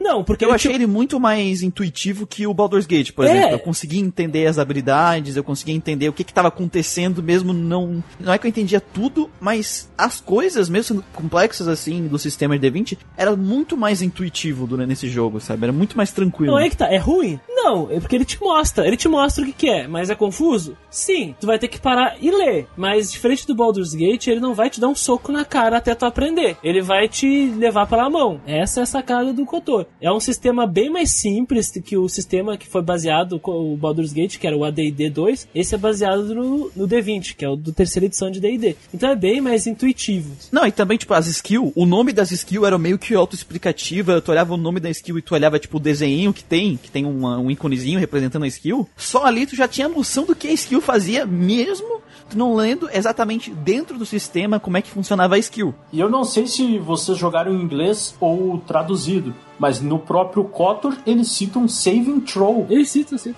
Às vezes tu tem mais o que? Mais três de saving throw contra ataques. Aí fica uma coisa meio. O cara nunca jogou DD, o cara fica. Como assim, tá ligado? Aí tu tem aquele mais três e mais um de outro item. Quando tu vê, cara, toma muito, mas muito menos dano em, de tiro ou de porrada, tá ligado? É por isso que os itens injetáveis lá, que é dão bônus nos atributos, eles são muito roubados por si só. Porque eles te dão um bônus, esses bônus eles são somados com os itens, somados com os bônus de classe, e aí daqui a pouco tu tem mais 10, mais 20 pra acertar, então tu não erra nunca, sabe? O, os oponentes, coisas assim. Isso é ruim? Não, mas tem que saber utilizar o sistema a teu favor ali, né? Não, tipo assim, é um sistema D20, que nem era no Baldur's Gate, só que ele tá muito melhor, muito mais bem aplicado como um jogo eletrônico aqui. O Baldur's Gate é um sistema anterior, sim, mas, mas era. Só que a transição do, do, do de mesa pro digital, que eu acho que é o que tu quer se referir aí, é muito melhor no Kotor, cara. Muito, muito melhor. assim.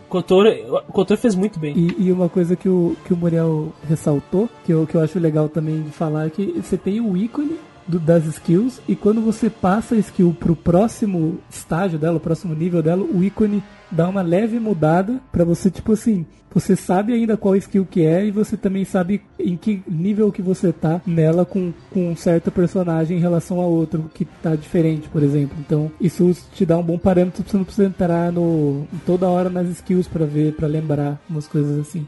Acho que o menu do, do Kotor é, é primoroso, assim. Ele te entrega exatamente o que tu precisa. Inclusive, tem essa base RPG de mesa, tanto que, tipo, a- as primeiras versões do MMO que surgiu de KOTOR e KOTOR 2, ele é muito, mas muito semelhante com o Star Wars de mesa, né? Da Wizards em vários aspectos, assim. Pois é, o, eu tava conversando com o Muriel antes de gravar. A Wizards of the Coast, que é a empresa que, que detém os direitos de D&D e faz RPG de D&D, lançou o RPG do Star Wars em 2000. Então, essa transição, ela veio direto da mesa, né? Ela veio do RPG, o Tabletop, o RPG de mesa, o RPG eletrônico. E fica claro, teve até uma, um livro que é o guia de campanha para o Knights of the Old Republic, para RPG de mesa. Então, tu pode jogar a campanha do jogo eletrônico na mesa. Então é muito legal esse tipo de coisa, sabe? Essa interação aí, transmídia, né? O combate também foi uma evolução, porque assim, ele é aquele combate RTS, RPG com pause. É.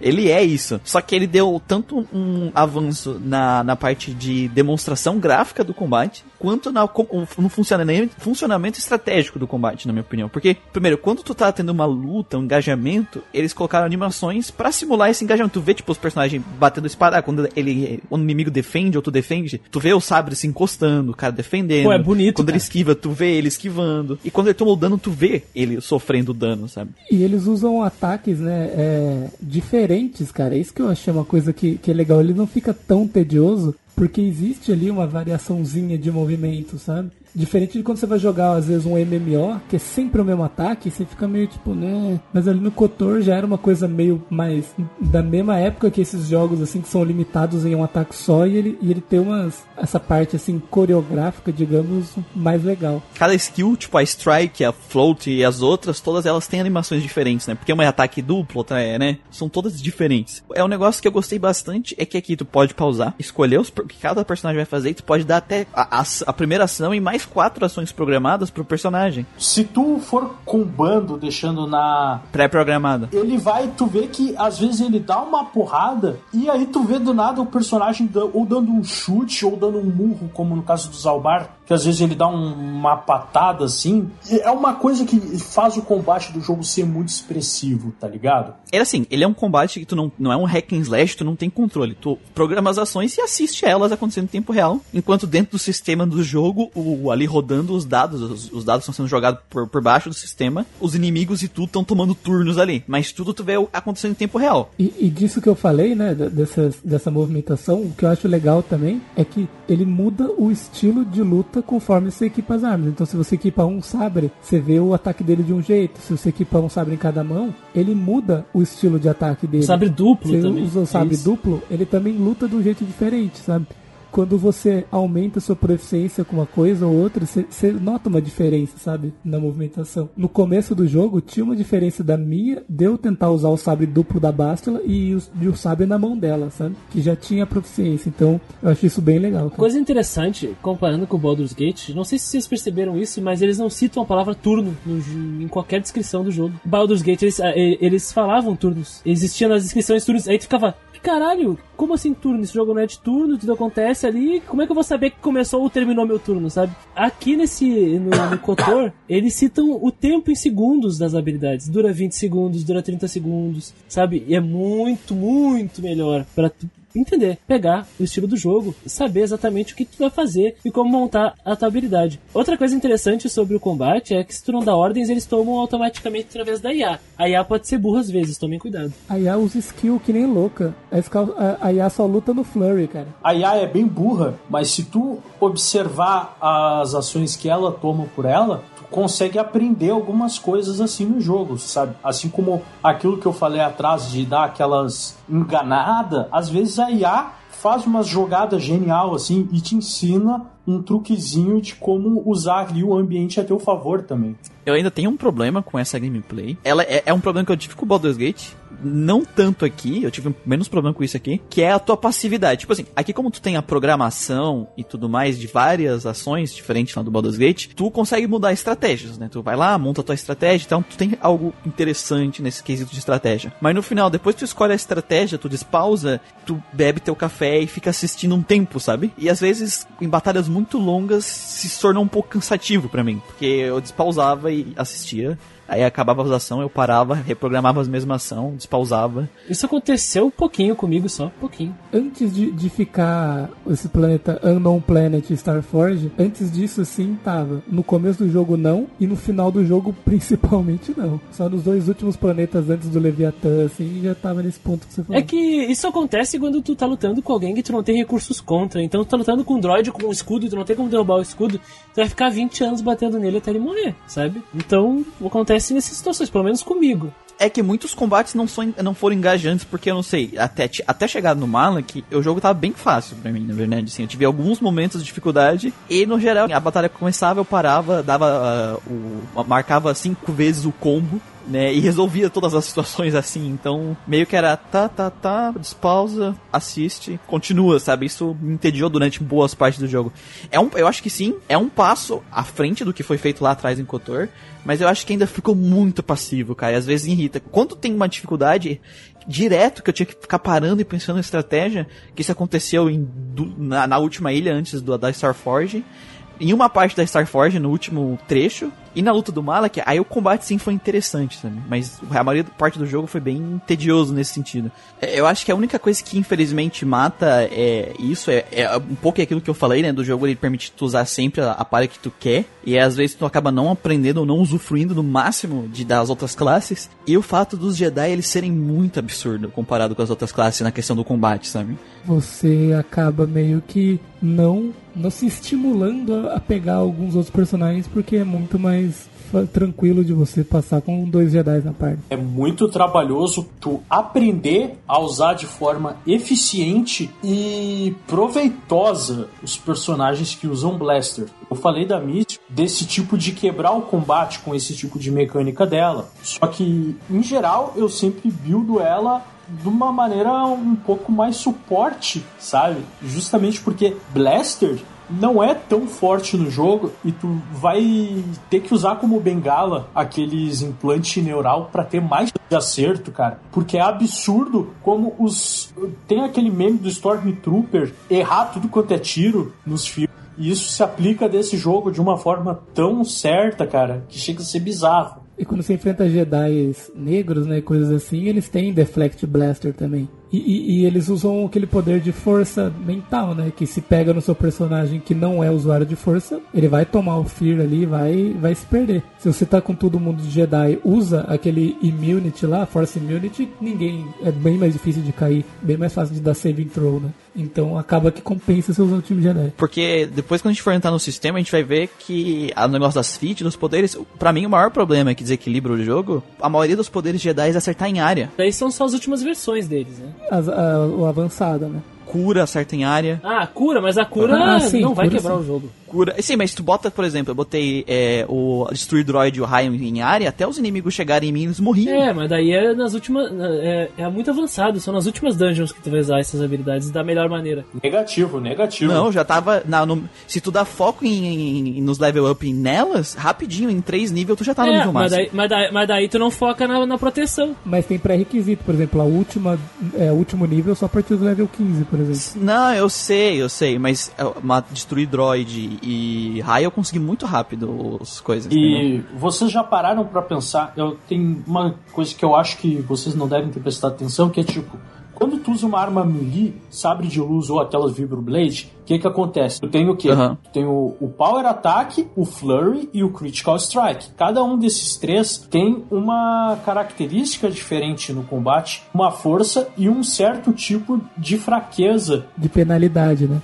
Sim, a penalidade. Uma tá penalidade. E tipo, e nas armas, quando tu vai usar arma, por exemplo, falaram do de Jedi da Deflect. Tipo, se tu usar uma arma pesada, tipo aqueles canhão do Canderos, tá ligado? Tu usar do, Power Shot com aquilo, um Jedi não consegue defletir com tanta facilidade. E é uma coisa que não tá em lugar nenhum escrito. É com muita experiência de jogo que tu vai começar a perceber essas coisas pequenas. É por isso que torna tão difícil tu jogar com arma. Eu, pessoalmente, com essas questões de experiência de vocês, assim, eu não tive problemas. Pelo menos eu não percebi essa necessidade com Jedi, assim, por exemplo, que o Muriel apresentou, sabe? Ou, enfim. Por exemplo, eu usava os personagens que eu queria e funcionava muito bem. Até o planeta do, dos Homens Peixe lá, da, da praia paradisíaca do Caribe, sabe? Que é o planeta misterioso. Lá eu vi que não ia dar se não fosse três Jedi, sabe? Não é que tu precise de três Jedi o tempo inteiro durante o jogo todo, mas tu vê muito claramente a diferença dos Jedi de força para as outras classes. É isso que eu tô falando, entendeu? Sim. No caso ali, se você não tiver com, por exemplo, um Joe Lee usando Stasis, ou aquela última, no, nos, naqueles rancor que vem te atacar junto com os Homem-Peixe, cara, você não vai. É, nossa, é muito difícil de passar, porque eles batem muito forte os rancor. E eles vêm três, quatro, e você, tipo, meu, você tem que parar eles de algum jeito, sabe? Se você não pegou Stasis pro seu personagem, provavelmente o Jolie vai ter. E se não tiver com ele, cara, é bem mais complicado. Bem eu morri nove complicado. vezes ali, cara. Nove vezes ali. Eu até mandei mensagem pra você, será que eu tô fazendo alguma coisa errada? Não pode ser certo isso aqui. Mas é um combate desbalanceado que é. São quase uns 20 personagens ali na mesma cena contra três, sabe? E tem uns 4, 5, 6, 7 personagens muito, muito fortes mesmo. Que são os rancores ali. Cara, tudo quando de tu, uma chega, quando tu chega mais adiante no jogo, assim, eu acho bem natural ter essa impressão que o Chris teve, porque nas primeiras vezes que eu joguei, eu tive bastante dessa dificuldade. Nesse último save, eu cheguei nesse Unknown Planet, usar o bar forrado em porrada física. Tem um sabre que tu consegue que é específico que só ele pode usar, que é bem foda. Eu usei ele e assim, ó, ele literalmente além de tancar pra caramba, ele dava um dano monstruoso nesses bichos. Mas é aquela coisa, eu já tenho bastante experiência com o sistema e sei montar um grupo mais equilibrado. Eu vejo mais como deficiência do jogo não ser tão instrutivo levar o jogador a tirar essas, esse tipo de experiência sem ter, sem ter jogado bastante, bastante mesmo que nem eu. O jogo não, não é tão instrutivo nesse aspecto. Eu lembro que a primeira vez que eu joguei, eu, quando eu era jovem, pra mim, buff era coisa de, de otário. nunca, nunca usava buff, sabe? E o jovem Gustavo queria bater, só queria bater forte nos outros. Eu não buildei os caras tanto assim pra ter os bagulho de, de buff, de, de sobrevivência, sabe?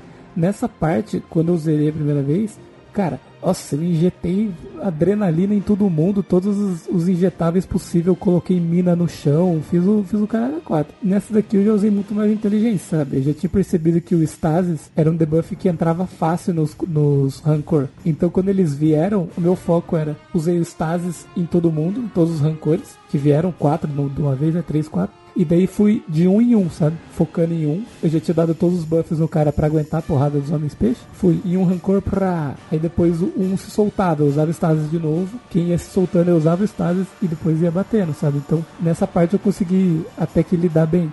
E, e na última dungeon eu não morri, mas eu fiquei sem MP, cara, porque é bicho atrás de bicho Sim. toda hora, cara. E você fica sem MP, não tem tempo de recuperar, é correria. Se você não tá bem preparado, você sofre, cara, porque se você não tem os buffs lá pra, pra sobrevivência, fica bem complicado. Aí tem que ser um conhecimento bem grande, que nem o Danizord falou. Esse negócio de anabolizante, né? Dos personagens se injetar. O Muriel disse que usou um monte deles pra matar o boss e tal, um monte de coisa, e várias vezes. E aí eu pensei que eu fui burro. Eu podia ter usado eles pra matar os homens peixe, mas eu sofri nove vezes seguidas e não usei. Eu acho que você guardou porque estava com medo do. do, do É, boss, exatamente. Eu pensei, putz, eu vou guardar isso aqui. Não, mas eu usei em todos os boss do jogo. Os anabolizantes. Aí que tá, eu usei no Mar Marlon Brando lá, né? E no. E no Darth Malak. Mas é, é muito escroto, porque na última dungeon, os inimigos eles vêm em ondas de muitos inimigos, em hordas, e eles jogam bombas que colam os personagens no chão, congelam eles, bombas de concussão que deixam eles tontos, então tem que tomar muito cuidado enquanto se luta com Dark Jedi e eles, né? É, é, então, eu queria falar, porque tem bomba que congela você. Aí você fala, caralho, você, você parado, os Dark Jedi já começa a soltar debuff em cima de você, começa a atacar stun, e daí, de repente, você tá com o time inteiro stunado e, e daí eles já vêm arrebentando. É, assim. caixão certa, cara, não tem jeito. Tem que tomar muito cuidado mesmo. Se tu vê os, os granadeiros, já gruda o sabre de luz na cabeça deles, já. Se eu não me engano, quando eu peguei a classe Jedi, eu já tava level 6, 7, sabe? Na outra classe. Então, diferente dos outros personagens que tu pega Jedi, tu tem muito menos pontos pra colocar nos teus poderes, né? Então tu não vai conseguir a mesma quantidade de poder que os outros dois Jedi no teu time. Exato. É. É, eu preferi, preferi des- desbancar os outros com as minhas habilidades de, de negar a força e tal. Eu foquei o meu personagem, tinha Destruir Droid, que me ajudou pra caralho no último boss, e sem querer. Eu não sabia que ia ser útil, mas eu botei no máximo, porque muitas partes era cheio de droid era basicamente dois raios desse matava todos os droids. E a de cura, que me ajudou muito também no, no último boss. Eu parei o droid de destruir no, no segundo. Deixei o Jolie no 3, eu com 2 e a gente ia se virando nós dois quando tinha droid. É que o con- consular ganha muito mais poder também. Então, o, Jo- o- cara, o, o Joe Lee, ele tinha todos os poderes no máximo, basicamente, pra também. mim. O meu Jolie, to- todos os buffs, todas as coisas bonitas ele tinha no máximo. Ele era melhor que eu. Basicamente ele ganhava dois por nível às vezes, né? De, de poder. É, dois por nível. Muito forte, muito forte. Mas eu batia muito forte. Puta merda. Não, eu, cara, eu Nossa, botei dois sabres de luz e foquei, foquei naquela feat pra ele não ter desvantagem, usando um, duas mãos, né? E foquei na skill de duas mãos. Então, tipo, praticamente eu batia com as duas mãos. É, eu, sem. tinha, eu tinha mais 20 em cada mão, cara. É, quando tu chegar no último nível, basicamente não tem. Não é que não tenha, mas a, a parte negativa de bater com duas mãos quase não existe mais quando tu chega no máximo dessas coisas. Sabe? A Flurry, é, o que que ela é? Tu fica um pouco mais suscetível à porrada, né? Tu tem menos de... Só que Aham. tu ganha um ataque a mais. Então o que que acontece? Tu vai tá com duas armas, tu tem a, a perk lá, tá ligado? Aí tu tira a chance de acerto que tu perde com a feat, então tu vai ter três ataques e no último nível, com um outro buff lá, tu consegue quatro ataques. Tu ainda customiza a tua, a- os teus sabres com aquelas pedrinhas que é chance de dar stun, chance de dar mais dano. Fica uma parada bem monstra isso aí, cara. Eu já fiz. Cara, eu. O meu personagem era muito, muito, muito, muito porradeiro, assim. Ele era Sentinel. Fui lutar com o Malak, dei aquele. Eu eu só bati Master Critical Strike nele e ele morria. Aí eu me curava, aí ele vinha e batia nele. Só, só isso, só fazia isso. Ele morria, sabe? Só isso que eu fazia. Eu ganhei o jogo assim. A batalha final pra mim não foi desafiante. E olha que eu não tinha as habilidades pra vencer a batalha final. Eu venci batendo nele. Se tu foca na porrada, bem porradeiro, o Critical Strike ele é ideal pra uma arma, um sabre só, né? Tu tira um turno do oponente. Então, tipo, cara, é que nem eu falei, um boss que tem bastante ação seguida, tu tirar um turno dele com Critical Strike é um negócio que faz muita diferença, porque é um dano a menos que tu levou, e no segundo Critical Strike que tu acerta é o quê? É uma cura a mais que tu deu, né, cara? Isso. E, e- e- eu me ferrei muito no último boss diferente do Christian, porque eu não foquei no Critical Strike, eu foquei no, no outro. E o boss, ele, se ele acerta, se ele tem todas as ações dele, ele vai te dar muito dano. Eu dei sorte, eu tinha destruído droid, e aí ele não pôde fazer o que ele fez com o Christian também, né? tem habilidades fortes equivalentes pro tiro também, não só pro corpo a corpo. Então a minha Mission, por exemplo, ela tinha no máximo o tiro de sniper lá. Ela ficava um pouco mais tempo mirando, mas sempre que ela acertava, ela tipo tirava metade da vida de todos os alvos, sabe? Era muito forte.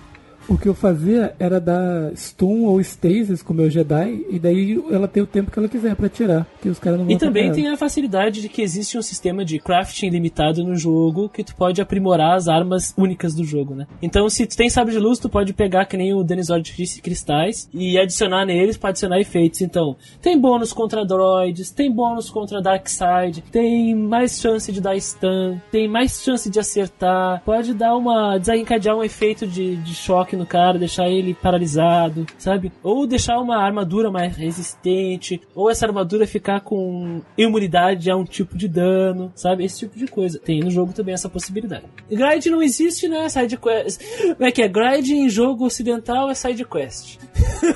Coisa que eu gostei, que é diferente do, do Baldur's Gate que eu falei lá. Aqui os combates, cara, te dão XP pra caralho. Eu basicamente fiz só combate. Eu fiz, tipo, eu fiz side quests, mas eu não fiz pra caralho. Eu fiz, tipo, meia dúzia de side quests e mais as batalhas dá um, tipo, 450 de XP, às vezes 1000 de XP, alguns inimigos davam.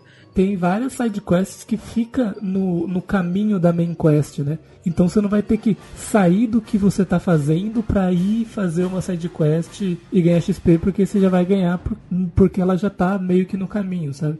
Então eu não vejo que tem tanto grinding assim. Claro que se você quiser ganhar os levels e tal e, e fazer essas missões, vale a pena pelas missões, porque elas são interessantes, e pelo XP, sabe? Mas não é tão necessário assim. A não ser que tu esteja no mundo do- dos Homem-Peixe advogado lá, que tu é obrigado a falar com o personagem de, de side quest pra tu poder continuar na main quest.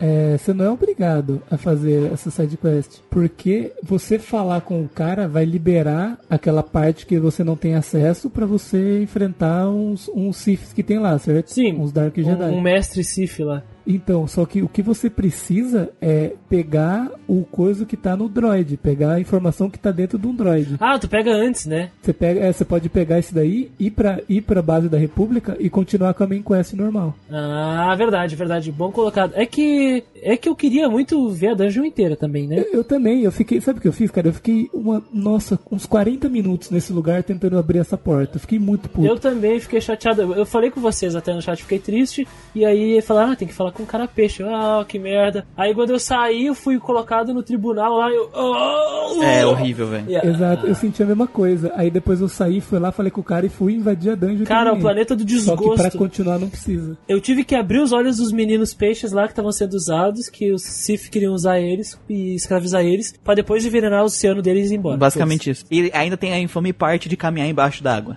né? Que é. tem- Não. Nossa, caminhar, caminhar câmera lenta, velho. Dois passos. Essa, essa parte de debaixo d'água só reforça aquilo que eu falei do, do- do- da exploração lá, cara. Demora, nossa, cara. Pelo menos o tubarão não te devora se tu dá um choque, né? Fase debaixo d'água não é sinônimo de andar lento. O cara podia ter te dado aquelas maquininhas que tem uma. que é tipo mini sub, assim, e uma, uma escuba, sei lá, e aí que te. Um jatinho. É, um jatinho que te permite andar rápido. Pô, cara, não sei se foi limitação, falta de criatividade, foi inocência do pessoal. Era outra época também. Imagino que seja inocência, mas, cara, Eles não é poderiam legal. ter deixado lerdo mesmo e ter colocado uma música debaixo d'água tipo Donkey Kong, que é boa pra caramba, e tu relaxa. Não, velho, não. Tubarão. Tu relaxa com Não, aquela música. não, eu não cara. quero andar lento, com não. aquela música, tá ligado? Não, não. Eles tinham que ter botado um jatinho nas tuas costas, velho. É, é porque eu, quando, tipo assim, cheguei do outro lado e, e tirei a roupa, eu falei, ah, beleza, tá de boa, já passou, graças a Deus. Aí quando eu vi que eu ia ter que pôr de novo, eu falei, ah, não, velho, não, não acredito que eu tenho que andar de novo. Lá na última merda. dungeon vai ter que andar num negócio parecido, mas é mais curto lá, né? É, que- é Sim, no no espaço, espaço. né? Ah, o planeta Sif também te obriga a fazer sidequest. Oh, Sim, inclusive, tipo assim, a primeira vez que tu pisa em Korriban, tu vai ganhar um XP bem monstro daqueles grupinhos de Sith. E assim, ele te obriga a fazer sidequest pra você ganhar moral lá. Ah, vamos dar sete sidequests e você precisa fazer quatro, sei lá. É, daí tu escolhe as que tu quer fazer, Sim. né?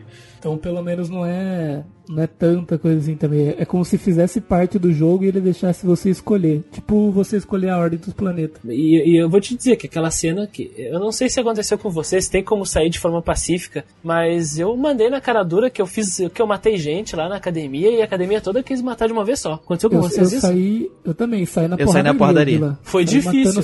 Foi difícil, cara. Foi difícil. Porra, eu- Pra mim foi tranquilo. Pra mim Nossa, foi tranquilo também. foi- pra mim foi difícil, cara. Foi, eu já tive a palhinha do homem peixe. eu ali derrotei já. dois, Já- primeiramente os dois Sif sozinho, né? Que ela, os dois mentor. E aí Tu matou a gostosa, aquela? Você você envenenou ela? Você envenenou ela? eu matei na porrada, não, não, não envenenei Nossa, ninguém. eu salvei ela. Eu salvei ela. É que eu vou contar, se você entrega ela pro, pro, pro mestre, porque ela te fala um bagulho lá, né? Não, vamos trair ele lá, vamos matar. Se você entrega ela pro mestre, o mestre fala assim, hum, então é, esse é o plano dela, né? Ela tava planejando me matar. Eu falei, é, eu também tava planejando que você enfrentasse ela e matasse ela no final, mas já que ela tá de, tá, tá de esqueminha, tô, entrega isso aqui pra, pra mulher da bibliotecária lá, ela vai pôr isso aí no banho dela, ela vai tomar banho antes, vai se envenenar. E quando chegar na hora da luta, ela vai estar mais fácil pra você. Eu não fiz isso. Só que você, só que você ganha Dark Side. Eu não fiz isso porque eu ganho Dark Side. Não contei pultar, tá? E aí, na hora do, do combate, eu e ela matamos o cara. E aí ela se virou contra mim e eu lutei com ela. Só que daí no meio do combate tu pode conversar com ela. Tu vence ela, ela fala, por favor, me mata. Aí eu falei, não, não vou te matar. Porque tu pode voltar pro lado certo. Todo mundo tem uma chance. Aí, aí eu consegui convencer ela, cara. E ela volta pro Templo Jedi, acredita? Se tu volta pra, Se tu vai pra Dantooine, tá ela lá, cara. Na academia. Eu matei os dois, full force, os dois vieram contra mim, eu matei os dois. Nossa. Eu matei os dois também porque eu falei, ah, mano, Sif? Sif, Sif não tem vez. Não, não. Ô, cara, ela voltou pro, pro Templo Jedi, cara. Ela voltou pra Dantooine, ela tá lá. Você mandou bem, cara. Você mandou, ganhou vários light sides. Sim, sim. Putz, eu fiquei muito orgulhoso, porque desperdício matar ela, né? É, eu, eu achei ela interessante. Uma personagem interessante. Não é nem pelo meu fraco por Twilex, mas eu achei ela interessantíssima. Meu Deus, velho.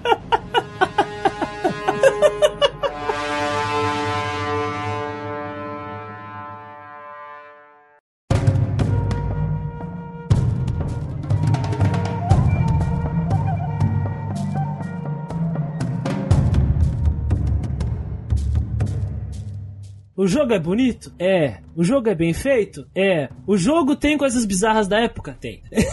é. Essa é questão. Não, o jogo ele, ele, ele é do começo daquela transição do PlayStation 1 pro PlayStation 2, então os, os polígonos. É, é uma evolução grande, mas ele é meio estranho. Os cenários são meio vazios, meio, sabe? Eu, eu acho bonito porque eu comparo com algumas coisas da época assim e falo, tá, o Kotor ele não envelheceu tão mal que nem outras coisas, cara. É bem o que eu ia falar, cara. O Kotor, ele tem o jeito dele de arte ali específico e ele envelheceu muito melhor do que inúmeros jogos jogos dessa geração, que foi isso, por sinal, diga-se de passagem, por conta do PlayStation 2. Então tu tem muito parâmetro de comparação. E o Kotor, até hoje em dia, ele é bonito assim. É claro, claro que tipo, ele é datado por ser de uma época mais antiga, né? Mas ele ainda tá muito bonito. Ah, não sei, cara. Eu boto ele do lado do Nocturne e pra mim ele fica o primo feio daí. Do, do... Não, eu, eu acho. Não acho que ele, eu não acho que ele deve muito pro Nocturne, não. Cara. Eu acho que sim, cara. Eu acho que sim. Eu Porque acho vocês que... são os otakus ceboso, né, velho? No meu, no meu ponto de vista, no meu ponto de vista, o Kotor não envelheceu mal. Ele envelheceu bem. Eu acho que envelheceu. Eu acho o Nocturne, assim, um exemplo. Ele é um pouco fora da curva pra mim, cara. Eu joguei Nocturne pensando, caralho, mano, PS2, mano, como assim? Eu acho que ele envelheceu muito bem, principalmente por causa do céu cheirinho, né? Talvez um dos problemas foi que eu tive que desligar algumas opções gráficas porque a versão de PC buga se tu deixar elas ligadas. Eu só desliguei a grama. É, eu desliguei só a grama. Eu desliguei só o grass. Eu tive que desligar sombreamento e grama. Ah, se a gente vai jogar no PC hoje em dia, não é a mesma coisa que jogar no PC antigamente, porque existem várias várias coisas que elas não só tu acaba desligando, como elas simplesmente não são processadas por causa da incompatibilidade. Aí tem toda uma conversa de tipo, tá rodando direito, só que vários recursos estão passivamente desligados e não estão funcionando, sabe? Não, por isso que eu tô dizendo que talvez seja isso, entendeu? Porque eu tive que desligar algumas coisas.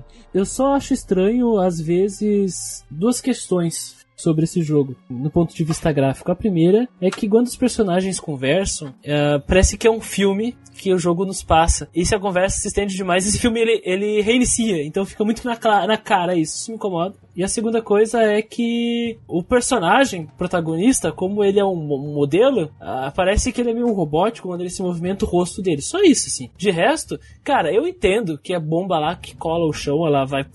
A bolha não vai ser uma bolha transparente, vai ser uma coisa. Sabe? Isso a gente não pode ser anacrônicos com o jogo, né? Mas eu fico maravilhoso, maravilhado quando eu vejo a, o reflexo reflexo na armadura do personagem, sabe? Eu vejo essas coisas e fico, caralho, olha aqui, esse jogo 2003. Eu vejo, na verdade, uns errinhos de animação, tipo o personagem virando do nada, umas coisas assim jogo de luz às vezes. O jogo tem bug. Às vezes o personagem trava e ele fica meio que tre tremendo, vibrando. Não na cutscene, mas no jogo. Ou teve um baú que eu não conseguia, não conseguia abrir até agora. Porque quando o personagem ia abrir, ele ficava vibrando, ele não conseguia abrir, ele tremia. Ah, eu sei, esse baú eu não consegui abrir também, tem um só no jogo. Mas assim, é, do que você estava falando das, das animações de, de diálogo, eu concordo. E assim, você falou do protagonista ser meio robótico, tem o detalhe de que ele é o personagem mais feio da sua parte. É o que tem menos detalhes, sabe? Você compara com o Karth, por exemplo, você vê, tipo, a linha do rosto dele foi super bem feitinha, sabe? Os detalhes da boca e tal. Como o seu personagem é editável, ele acaba fica, destoando um pouquinho em relação aos, aos modelos do pessoal da sua Exatamente. parte. É, o fato dele ter sido selecionar o rosto, aquela coisa toda, e aí ele fica meio estranho. Tu sente que é um modelo movendo, né? Demorou até a gente ter personagens editáveis que não eram todos bugados na indústria de games. Aí tem uma coisa que eu achei interessante, que o jogo ele é, ele é feito pensado de modo cinematográfico. Não sei se vocês perceberam isso nas cutscenes, na forma que a nave sai da, do planeta. Ah, eu ia comentar isso, cara. Eu achei muito bonita a nave, cara. Isso é um mérito da direção e do pessoal da animação. Os caras fizeram um bom trabalho, assim, nesse ponto de vista cinematográfico, de, de pensar como é a estética dos filmes Star Wars para colocar no jogo e não ficar falso, sabe? Na, dentro da nave, e aí acontece o pulo do, do, da nave ali, do, como é que é, do hiperespaço, acho que tudo aquilo ali é a mesma, é a mesma, o mesmo padrão da cinematografia dos filmes clássicos. Mas uma coisa que não dá para negar é a qualidade da música do jogo. Mas eu achei, cara, não apenas a trilha mas os efeitos do jogo muito bons, cara. Efeito de sabre, de tiro, de grito. É, o jogo é muito bem dublado. Eu acho interessante, eu acho interessante uma coisa que é muito comum em Star Wars é várias línguas, sabe? Tem várias línguas alienígenas diferentes. Só que diferentemente de um, de um filme, seriado, coisas assim, que lá eles não traduzem, nada que Alien é falado em filme é traduzido, no jogo tem que ser, né? Porque eles estão te passando informações e tal. Mas eu acho muito interessante esse cuidado que eles tiveram de fazer várias linguagens diferentes, igual é no Star Wars, de eles usarem os sons específicos, né? De, dos coisas e também implementarem alguns sons. E eu achei que foi muito assertivo. Tibauagatubá, magabumba. Só daquele jeitinho. Eu tenho que concordar. Fala muito assim. Tenho, tenho que concordar, cara. E a parte de efeito assim do jogo é sensacional. E falei das músicas agora. Jeremy Soule é o cara que compôs a trilha sonora de Kotor. Ele é conhecido como John Williams da música de videogame, pra ter ideia. John Williams é o cara que fez o trilha sonora de ET Extraterrestre e do Star Wars mesmo, original, né? O Jeremy Soule é o cara que faz a trilha sonora de Elder Scrolls, ele fez trilha sonora de Neverwinter Nights. O cara é o famoso aí. E ele fez um ótimo trabalho rearranjando e re reestruturando as próprias músicas do John Williams, né? Que são bem fiéis, assim, ao filme, o jeito que ele faz os filmes, na né, série de filmes. E ficou muito respeitoso mesmo, cara. Eu tiro meu chapéu pro cara. Que, tipo, eu que tenho todo um histórico com esse jogo, diversas partes nessa última gameplay, eu percebi uma coisa que, tipo, em várias dungeons a música fica muito repetitiva, mas isso tá longe de ser um problema, porque elas conseguem passar a emoção ou o sentimento, assim, que é o suspense, tá ligado? Porque tu tá tentando descobrir um star map,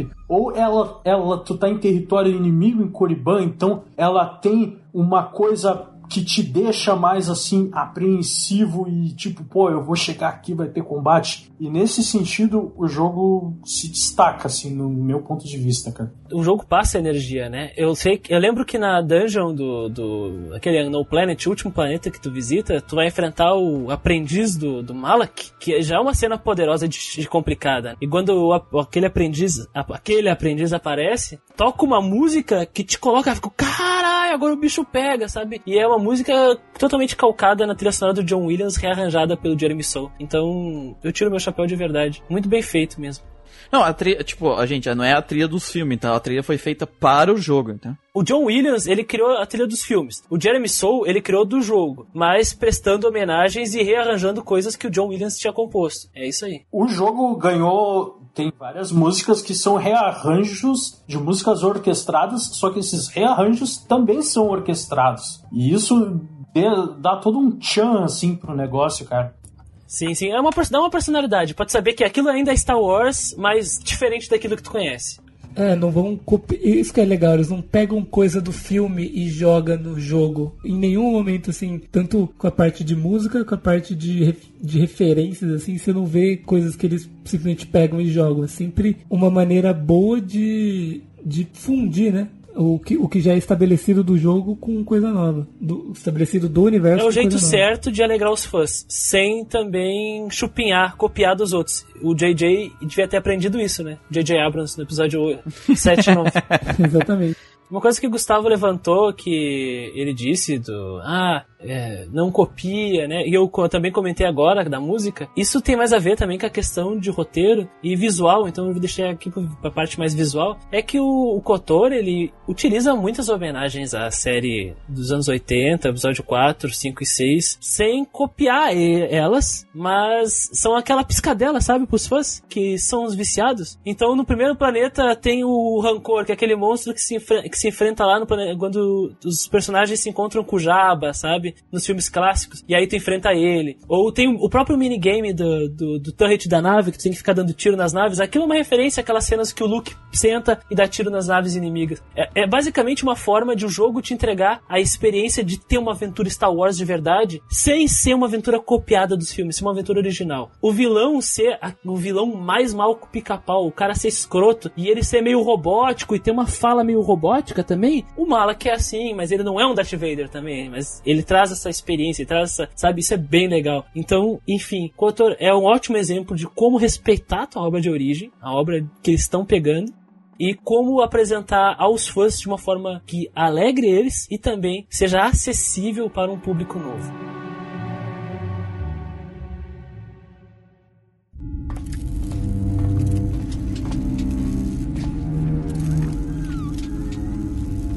Então, galera, está na hora da nossa avaliação, do nosso sistema de notas, onde todos nós aqui presentes iremos, com base na nossa experiência no jogo, dizer qual nota Kotor irá receber, né? O nosso sistema de notas aqui no Grandcast, caso vocês não saibam, é um sistema de nota conceitual, qualitativo, não quantitativo. Não trabalhamos com números, mas sim com significados. Cada letra da nossa escala representa uma ideia. Partimos da pior nota, que é a letra E, que é um conceito dado a elementos que são tão ruins, tão ruins, que a própria existência desse troço é irritante, então não é legal nem lembrar que existe. Depois do E, um pouco mais acima, tem D. É o conceito para aquele tipo de jogo que tem uma boa ideia, mas infelizmente de ideias o inferno é cheio e o resultado é uma merda. É frustrante e por mais que tenha coisas boas ali, não consegue salvar. Logo acima tem o C, que é basicamente o representante do meio termo, mediano, medíocre, na média, meh nem ruim, nem bom. É simplesmente C. O B já significa que é algo que é bem melhor. As coisas são aplicadas, os elementos divertem, o jogo cumpre uma, a sua proposta. Ele não é a coisa mais original do mundo ou inovadora. Não precisa necessariamente te marcar, mas ele é positivo. E essas coisas positivas vão ficar contigo. E sempre que tu lembrar de um jogo B, vai lembrar dele com um sorrisinho, porque ele é um jogo bom.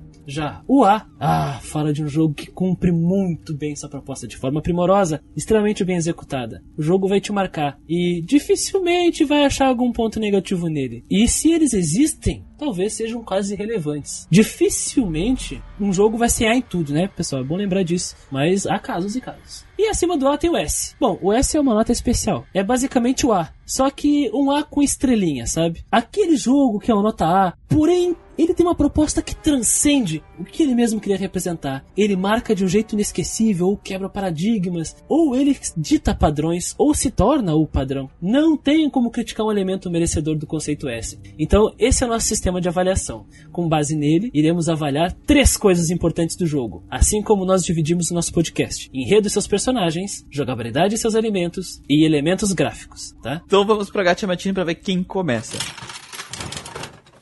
Começa comigo na Gacha. Cara, eu não. Eu assim, eu nunca fui um grande fã de Star Wars, tipo, de ir atrás dos. Do, do universo expandido. Tá? Eu era uma criança que viu os filmes, porque tinha espadas de luz e achava maneiro, né? Basicamente, eu fui esse tipo de criança. Então, é, eu nunca fui é, super fã da franquia, e. Então, não é o que me levou a, a gostar de Kotor.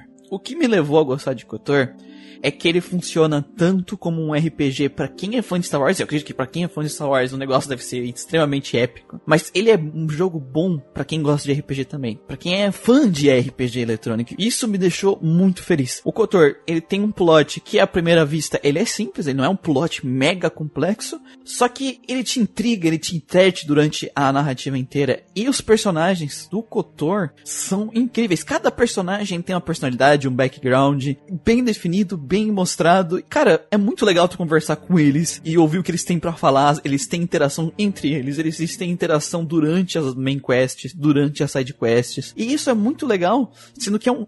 Se tu para pensar que é um jogo que tu escolhe a tua pare o tempo inteiro. Eu tive um problema com a parte do jogo que, em, em relação a. que muito do desenvolvimento dos personagens, em vez de ser mostrado em tela, ele acaba sendo só através de blocos de texto quando tu conversa com eles. Isso é um desperdício gigantesco de potencial desses personagens que poderia ter levado o Kotor às alturas para mim. Mas, em geral, continuam sendo bons personagens e a história de Kotor continua sendo interessante e intrigante. Então eu vou deixar a, a história para mim de Kotor e os personagens, eu vou deixar com um A. Eu não vou, eu poderia dar um S se eles tivessem arrumado isso que eu falei, integrado mais os personagens de uma forma mais natural à história, de uma forma mais natural aos acontecimentos, aí ele teria subido. Por enquanto, dentro da proposta do Kotor, ele é muito competente nessa proposta de WRPG, de tu tentar simular uma conversação, apesar de eu achar que às vezes eles exageram e tem conversas ali que podiam ser tranquilamente cortadas pela metade, mas mesmo assim eu acho que ele é bem competente em entregar isso. O gameplay de cultura, a exploração, que nem eu já falei, não vai me alongar muito, ela é ok, assim, ela funciona, ela não é nada surpreendente, não é algo que eu fiquei, nossa, que exploração fantástica, mas ela funciona bem, então não tem problema. A gameplay, eu ainda me senti muito passivo durante a gameplay inteira, só que não tive os problemas que eu tive jogando Baldur's Gate, que eu não entendia o sistema, não entendia as skills, que eu só dava uma, uma ação e os personagens ficavam lutando sozinhos. Aqui no Cotor não, eu tive que selecionar, programar a ação, pausar, pensar em estratégia em vários momentos do jogo. Então, eu considero sim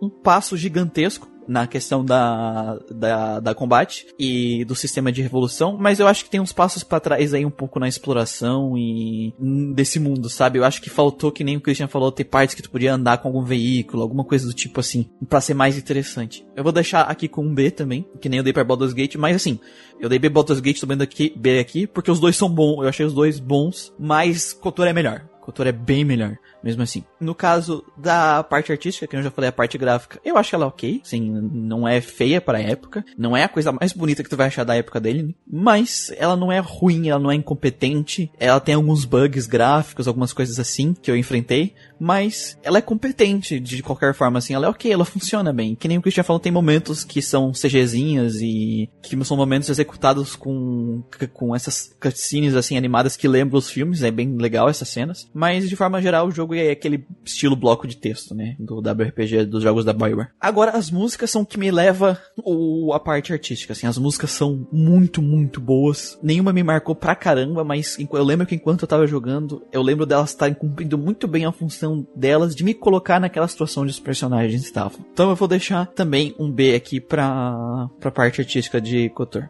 Eu fiquei com A e 2B, só que assim, para mim, pela proposta de Kotor, a parte mais importante é os personagens e é a narrativa, é o plot, é o desenvolvimento deles. Então, para mim, essa é a parte mais competente do Kotor. É a que tinha que ser, porque a proposta dele é essa. E as outras partes, como estão muito tão bem feitas e não te incomodam, elas te divertem mesmo assim. Então eu vou deixar Kotor com um A. O Kotor é um excelente jogo e ele serve para todas as pessoas que são fãs de RPG. Não necessariamente precisa ser um fã assíduo de Star Wars. Se tu gostar de RPG eletrônico, tu vai gostar de Kotor. Então vamos para o próximo Nagati Matini.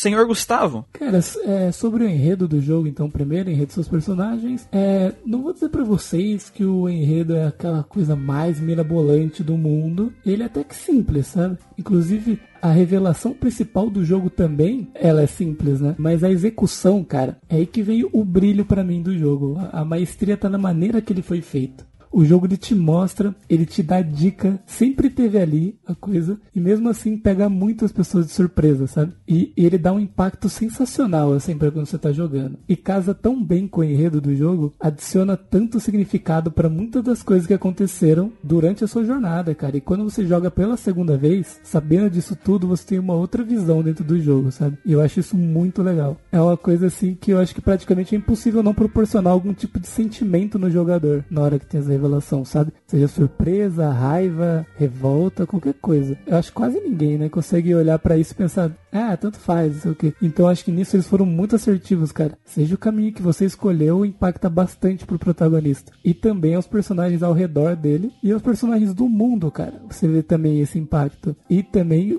principalmente pro player, que é o mais importante. E sobre os personagens, cara, os personagens do jogo, assim, eu acabei gostando da maioria deles. Um outro acaba tendo menos destaque, né? Mas principalmente se você não usou eles na party e não interagiu tanto com eles, porém o jogo possui personagens que para mim foram muito bem construídos, cara. E os outros que até mesmo não tem lá uma construção tão muito aprofundada assim, são divertidos, cara. Eles contribuem tanto pra interação da party quanto pros diálogos. É, eu gostei realmente bastante da Mission, tal, o jeito dela, a relação dela com os Albar, achei que foi bem explorada dentro do jogo. Gostei de ver também os conflitos de alguém como a Bastila, que tem um grande poder e vive nessa luta interna dentro dela. A gente acompanha o desenrolar disso. E mas assim, eu gostaria de destacar também dois personagens que pra mim são muito engraçados, né? Que é o droid sádico, o HK-47, e o velho rabugento do Joe Lee que, pô, pra mim eles são um show à parte, assim, me divertia bastante com eles. Essa primeira parte de redes dos personagens, eu acho que o jogo mereceu sim um S. Ele seria uma nota A, mas eu acho que ele merece um S, sim, com, com a execução que ele fez, o, o plot twist dele, assim, digamos. Bom, jogabilidade de seus elementos. É, o sistema de combate,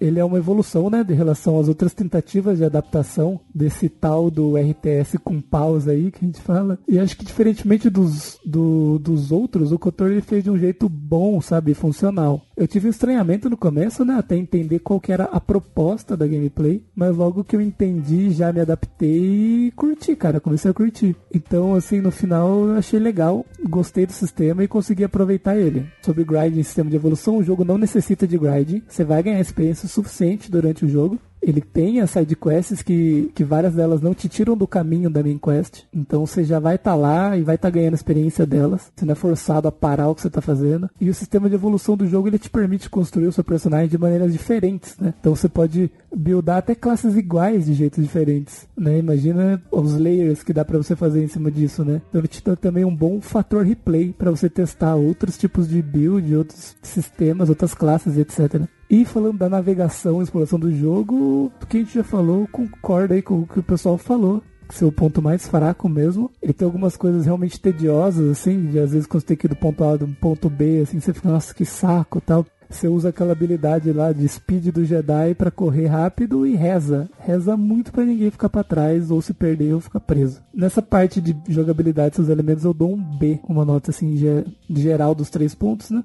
Bom, é, vamos para o design de cenários, inimigos e personagens, levando em consideração o que já existe, né, pré-estabelecido do universo Star Wars. Eu achei que o jogo representou muito bem, né, o que já existe. Ele aplicou muito bem os conceitos que precisava para ser um jogo de Star Wars, sabe? Você joga o jogo sentindo a todo momento que você está jogando Star Wars. E, sem parecer forçado, sabe? O jogo não fica repetindo coisas do filme, não fica copiando. Então, você consegue sentir no clima sem ficar aquela sensação ruim. Bom, falando dos cenários, os mundos, eles são muito bem feitos e representados. Eu acho que foi uma escolha muito bem assertiva os planetas que, foi, que foram escolhidos pra gente visitar, né? Os inimigos têm uma variedade ok, você enfrenta umas criaturas diferentes, assim, interessantes, e achei legal.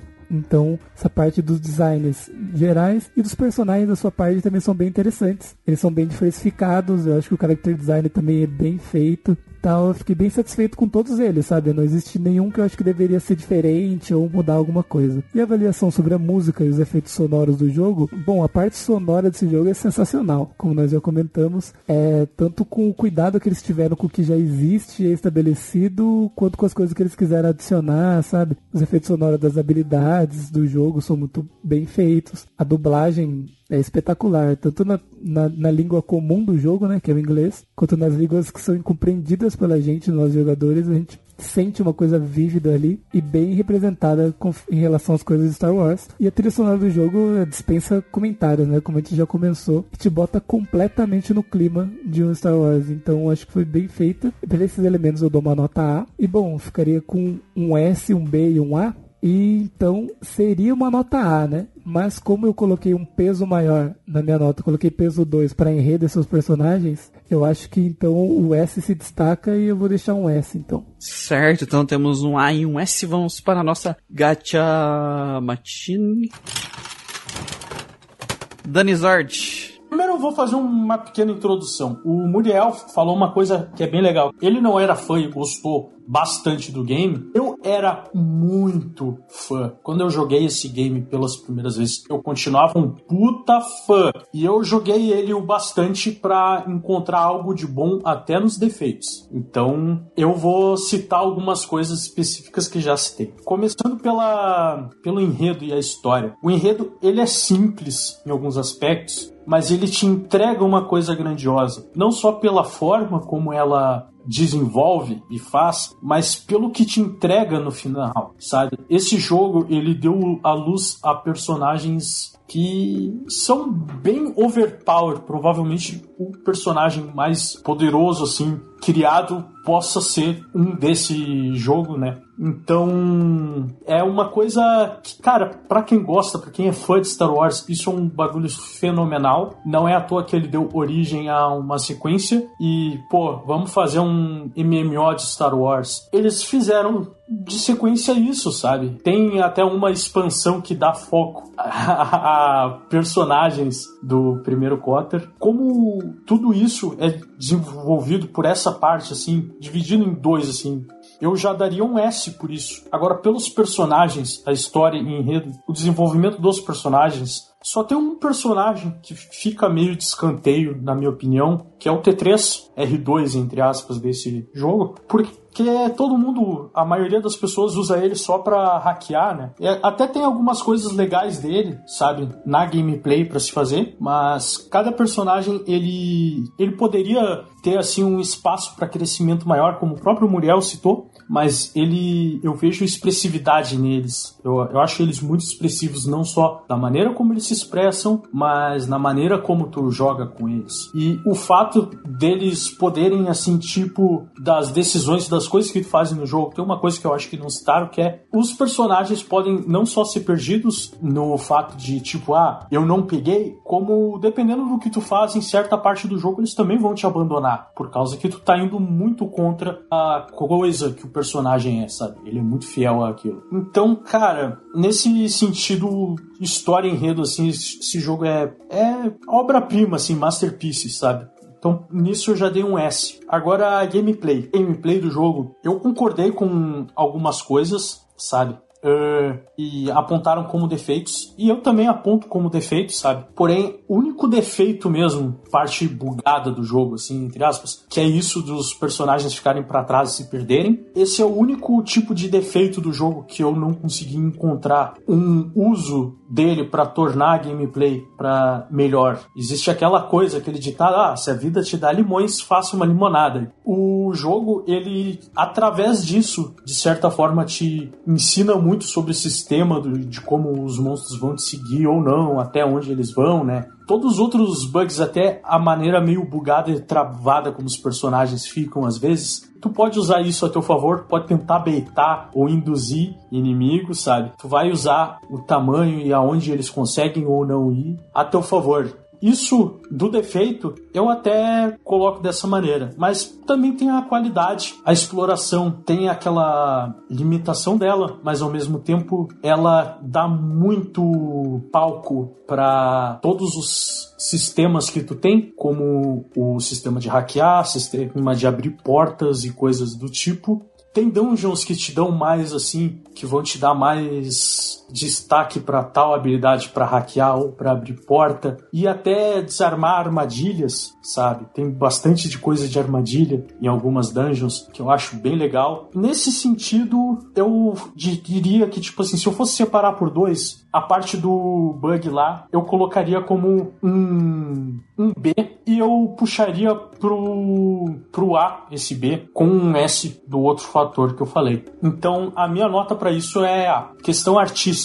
Esse jogo eu já falei que eu acho que ele envelheceu muito bem. A arte dele pro realismo da época, para mim, ficou muito bom. Não só como a maneira como eles assim como eles levam para o jogador todos os planetas que já eram citados assim em vários, mas não eram ilustrados. Então, Kashyyyk, que é o planeta natal dos Wookies, ele já tinha sido citado em vários filmes, eles já tinham sido ilustrados em livros, mas nunca em forma de jogo, assim. E aí tu vê ali, tu tá ali, tu tá andando, sabe? Eu acho muito bonito. Até a porcaria dos Homem-Peixe, eu acho, eu achei bonito até hoje, eu acho bonito. Dentro da proposta dele assim de arte, eu acho bem bonito. O protagonista é bem feio mesmo, não tem como ser bonito. Que é uma coisa bem da época também. É tu vê as armas, eu acho muito bacana a forma como são os, os sabres. Nas animações ele peca em alguns sim, sentidos e aspectos e ele tem uma uma forma de me encantar assim em outros aspectos. Pô, ver o Zalbar, aquele macacão dando um pulo para dar um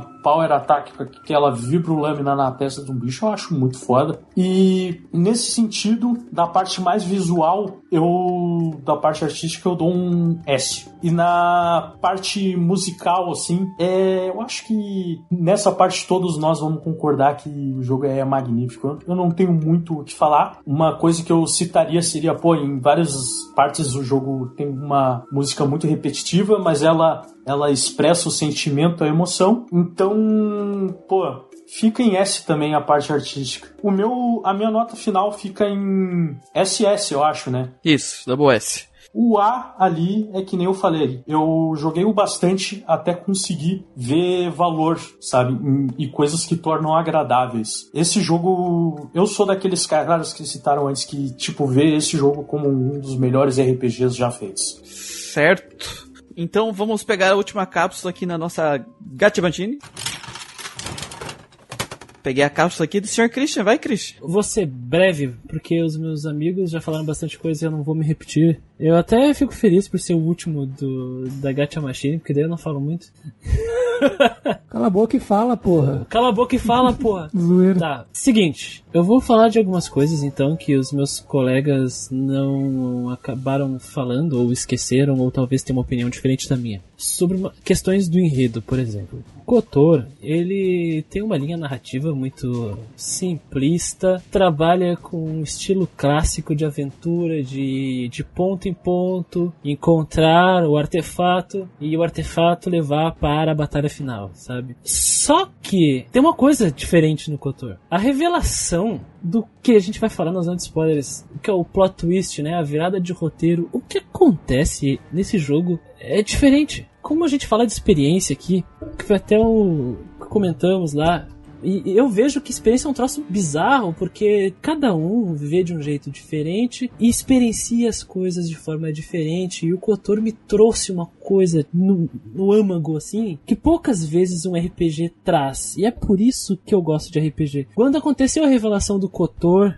eu olhei, eu dei um sorrisinho e falei, por isso que eu gosto de RPG sabe? A mesma experiência que eu tive, não é exatamente o mesmo sentimento, mas a experiência que eu tive de, de sentir essa coisa diferente, eu tive quando enfrentei o último vilão de Earthbound, por exemplo. Aquilo era diferente. Aquilo não existia nada e não existe nada até hoje parecido com aquilo, sabe? E quando o Kotor, o que ele te entrega, da forma que ele te entrega, porque o Kotor ele tem uma vantagem de ele não ficar se prendendo em rodeios, ele não fica fazendo rodeios pra te contar uma história. O roteirista do Kotor, né, ele é o, deixa eu até pegar, o Drew, Drew Karpshain. Esse cara ele escrevia novels, ele escrevia livros para Wizards of the Coast, ele escreveu uma novel do Baldur's Gate 2 e a Temple Hill tem a ver com D&D também. Ele com 29 anos ele foi chamado, ele escreveu esse roteiro. Tu percebe que o cara ele já tinha uma experiência com RPG de mesa já com isso. E ele trouxe um, então um roteiro que não tinha gordurinha, que conseguia trabalhar com os pontos da aventura e que tinha uma virada. A virada é o clímax de todo o Kotor. Não é a batalha final contra o vilão, o clímax. Por mais que a dungeon final seja uma dungeon final digna de qualquer RPG de mesa, ou digna de uma verdadeira aventura, o clímax não é a batalha final, é, é a virada. E a virada ela te pega com as calças na mão. Eu hum, fiquei chocado. Eu não sabia como reagir. Eu fui lavar a cara, eu fui comer alguma coisa, fui pensar, digerir. E, e isso é um mérito gigantesco. Quando o jogo ele alcança o jogador, quando ele toca o jogador, quando ele chega e quebra aquilo, aquela barreira que tinha e fa faz o jogador experienciar aquele frio na barriga que o personagem sentiu. É, eu acho que é um mérito do, do, do Kotor aqui. E vamos colocar também que, como o Muriel comentou em outros podcasts, em outros momentos, que eu me senti como esse personagem todo momento que eu enfrentei essa aventura, eu me senti como esse personagem, como esse protagonista, sabe? Era eu fazendo essas escolhas. E isso é uma coisa muito valiosa, eu acho preciosa, que a gente não vê tanto. Sabe? Não vê tanto. Ficou uma coisa passional, eu acho. O conseguiu transformar aquela questão em algo passional. Eu fiquei com raiva, eu fiquei com ódio.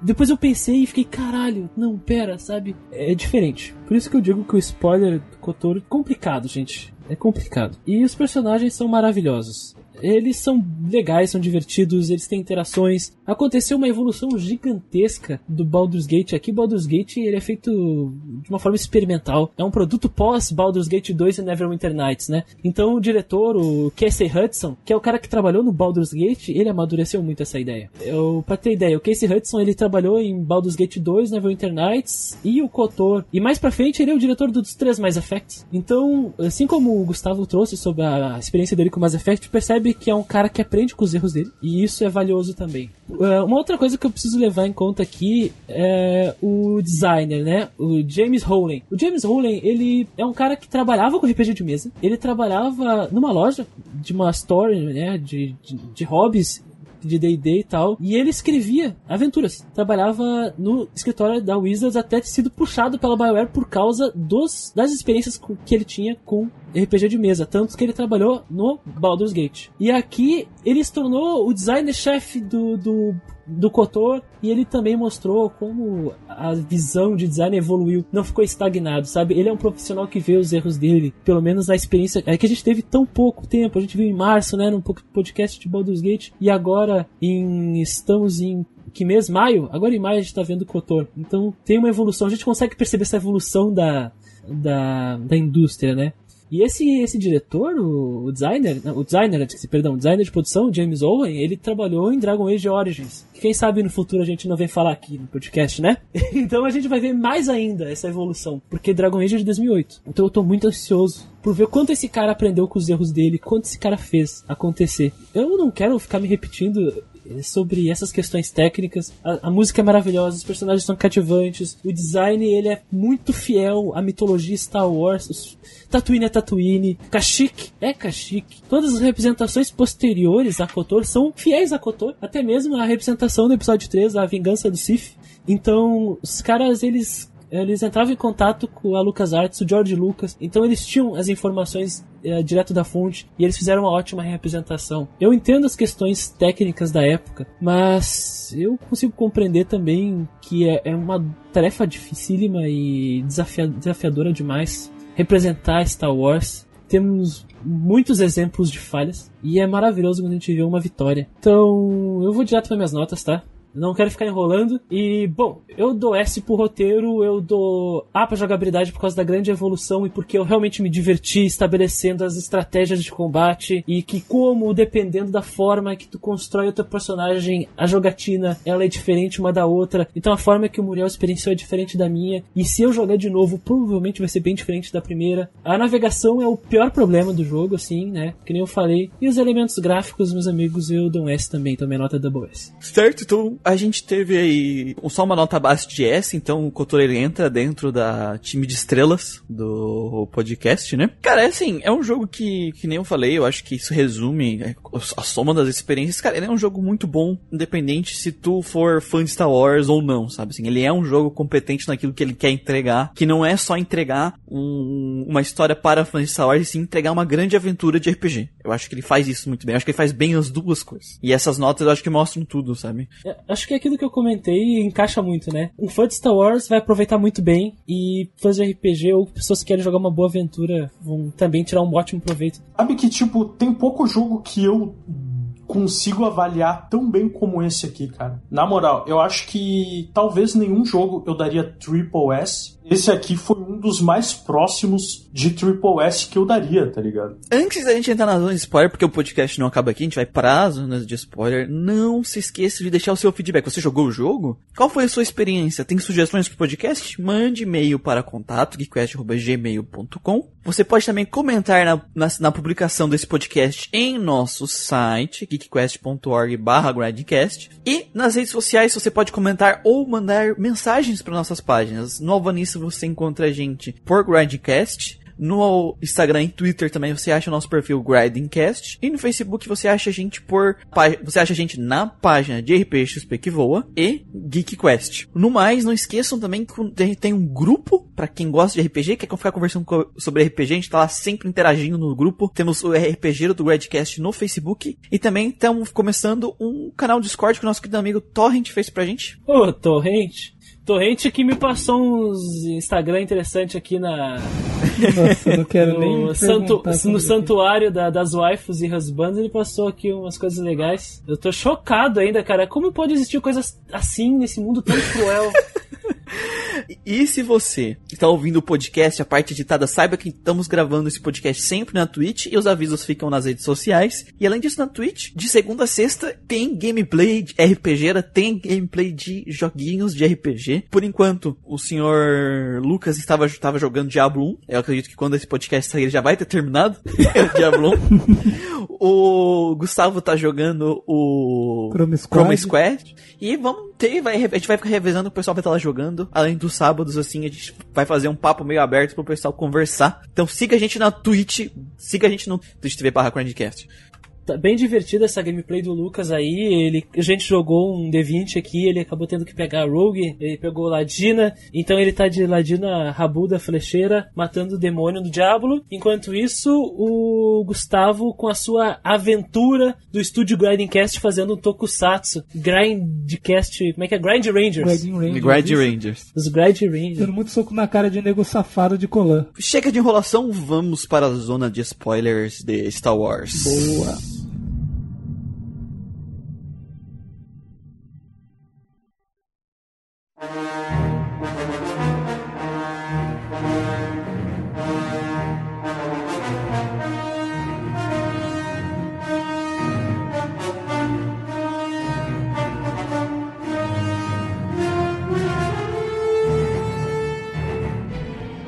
Beleza. Eu vou puxar a zona de spoiler falando do nosso vilão, o Darth Malak. O menino que não escova os dentes. Exato, é. gen- Gengivite muito forte ele. Bom, Caiu a boca dele. Isso, crianças, é o que acontece se vocês não escovarem os dentes. Aí mostra o Darth Malak. tá eu, vou- eu mostro o print, eu mando, mando print no grupo depois. O Darth Malak tava lutando lá na... com os Mandalorianos, tomou um porretaço nos beiços, caiu a parte de baixo da mandíbula. É isso mesmo. Acabou, a parte de baixo não, né? Acabou tudo. E bom, ele é apresentado pra gente no começo do jogo como o Lorde das Trevas atual de seu tempo, né? Ele é o principal antagonista do jogo e tal. E ele conta, o, o Conselho Jedi conta pra gente, né? Que dois Jedi deles, que eram os, os principais guerreiros nas guerras mandalorianas, caíram pro lado negro, que é o Darth Malak e o Darth Revan. E assim, quando eles, eles viraram os, os Sith, eles seguiram a regra de- dos dois, que foi estabelecida há muitos anos pelo Sith, que é só pode existir dois, um mestre e um aprendiz. E o Revan virou o mestre. E o Malak, ele aceitou meio relutantemente, meio contrariado seu aprendiz, mas ele reconhecia a superioridade do Revan. Então, naquele Como, como, momento, como guerreiro, né? como guerreiro, é. Então, naquele momento, ele aceitou seu aprendiz. Porém, cara, quando ele viu a oportunidade dele tomar o po- o poder, ele nem pensou duas vezes. É, quando o cruzador do ele é atacado em uma emboscada feita pelos Jedi, o cruzador de- do Revan é invadido pela Bastila e ela começa a entrar em batalha com o Revan. E foi nesse momento que o Malak viu uma oportunidade de poder destruir os dois destruir seus dois inimigos de uma vez só. Primeiro ele acabar com a habilidade de meditação, meditação de batalha da Bastila, queria tipo que atrapalhava bastante o plano deles, e ele ia ter o ex-mestre dele morto e finalmente ele ia poder assumir o manto, né, de Lorde Sombrio. E nesse momento ele falou assim: Bom, posso fazer isso e conquistar a galáxia, se tornando o novo Lorde Sombrio e virar Darth Malak. Então ele ordena que o seu navio, é seu navio, né?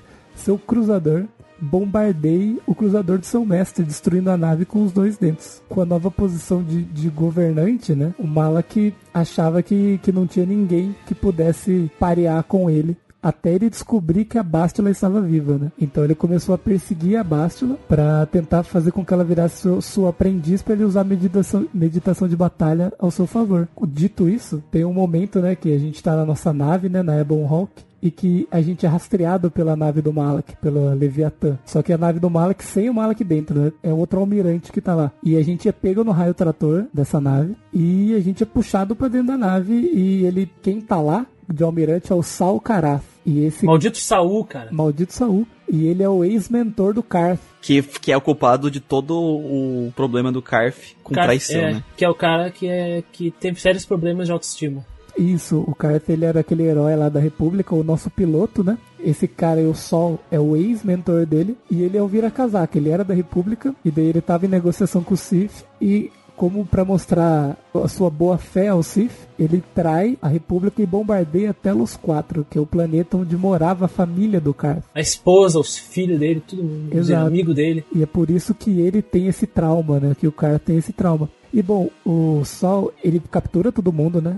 Tortura, né? O player, a Bastila e o Karth, buscando informações. E toda vez que a gente, tipo, se recusava a, a responder, ele, ele dava um choque na Bastila, né? Ele torturava a Bastila Na, na frente do, do, do cara, do player. na frente, na frente do, do, do nosso personagem, o protagonista. Beleza, né? E ele avisou, ah, o Darth Malak vem aí. Aí vocês vão ver o que, que é tortura. Beleza, beleza. Resumindo, a gente consegue se livrar, né? A gente consegue se, se libertar, a gente vai até a ponte de comando, a gente derrota o Sol, né? Mata o Sol. O Carf tem a vingança dele. O cara tem a vingança dele e a gente consegue o que a gente precisa e, e tamo vazando, né? Só que o, o Saul manda uma. manda ali uma. planta uma sementinha na- no ouvido É. do, do, do Carf Ele tá morrendo e ele Ah, fala, Karth, vem cá. Numa cena bem. Uma cena bem boba, assim, que parece meio infantil, mas ele falou assim, ah, deixa eu te falar um negócio aqui antes de morrer. mas, porra, é um soco no estômago. Aí ele falou um negócio que o cara fica encanadíssimo. Que? Ele já quer tirar satisfação, só que a galera, não, a gente não tem tempo pra isso, tal, vambora, vambora. Beleza, eles estão indo embora, eles dão de cara com quem? Darth Malak. A gente encontra com ele e daí, cara, porra, aí é foda. E aí tem a, aí, aí que o bicho pega e acontece a revelação. É, ele vira pra gente e fala assim: Ah, então por que que, é, por que você está aqui? Por que que o, o Conselho Jedi te poupou? O que que você tá atrás de... a- que, por que que você vai atrás de mim? Por vingança? Daí a gente fica tipo, que? Como assim? Do que você tá A falando? gente te conhece, né, cara? Sai É, daqui. fala, Mano, mano, do que, que você tá falando?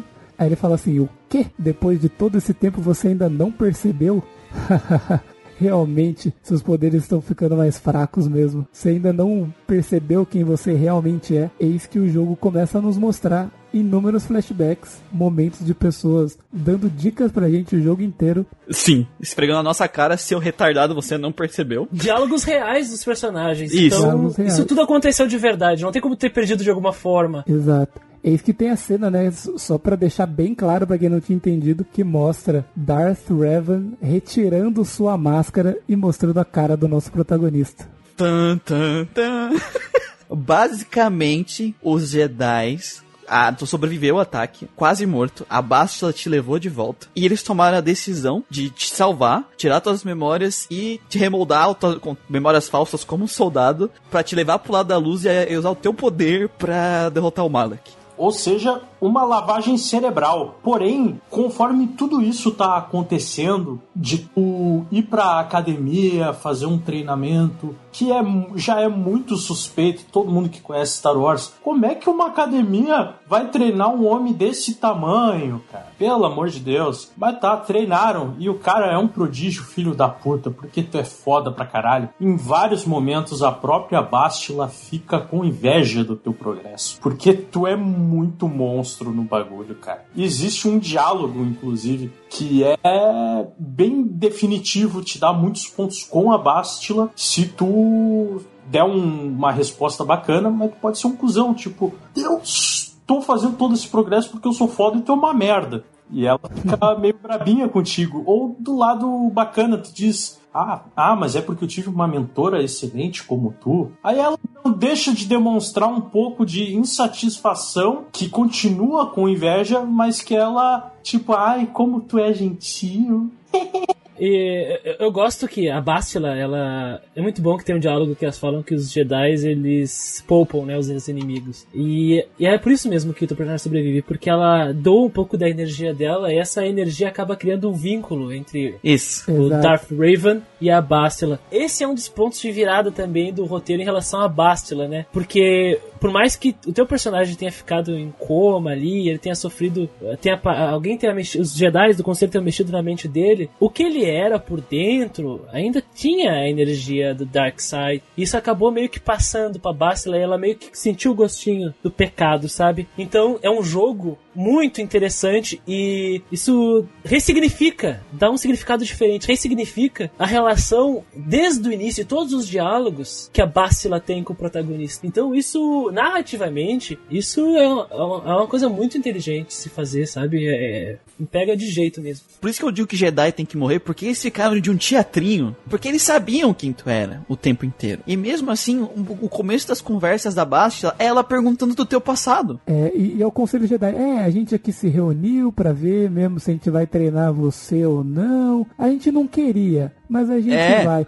Mano, que não queria, velho? Vocês recolheram o meu corpo. Vocês apagaram a minha memória, fizeram uma puta de uma lavagem cerebral em mim. Vocês estavam interessados nas minhas visões, porque a gente tem umas visões, né? A gente tem umas visões do Star Map. As visões que a gente tem é o Revan e o Malak indo pra um lugar. Por que que eu vou ter essa visão do nada? É você lembrando da sua vida passada, passando por esses, por esses pontos do Star Map. Exatamente. Então é exatamente isso que eles estavam interessados. Exatamente, né? exatamente. O objetivo é saber onde estão os mapas estelares para poder chegar na Starforge e solucionar o problema. E, e por isso que, inclusive, lá na. A, a, a máquina reconheceu e deixou tu pegar as informação, né? Porque é, é tu, é tu, tá ligado? É, foi tu que, que programou a máquina pra impedir que os outros pegassem a informação. E porque era tu que tu conseguiu, sabe? Porque era o, tu era o Raven. E, cara, é, é- é uma coisa que eu acho foda, assim, desse jogo, porque esse momento que me fez entrar agora 100% no personagem. Naquele personagem do jogo, que me imergiu no jogo e que eu senti que eu estava fazendo um roleplay verdadeiro ali. Porque normalmente no, no, em WRPG tu monta aquele personagem e. Não é todos, mas assim, muitos é assim. E ele só existe no momento que tu criou ele.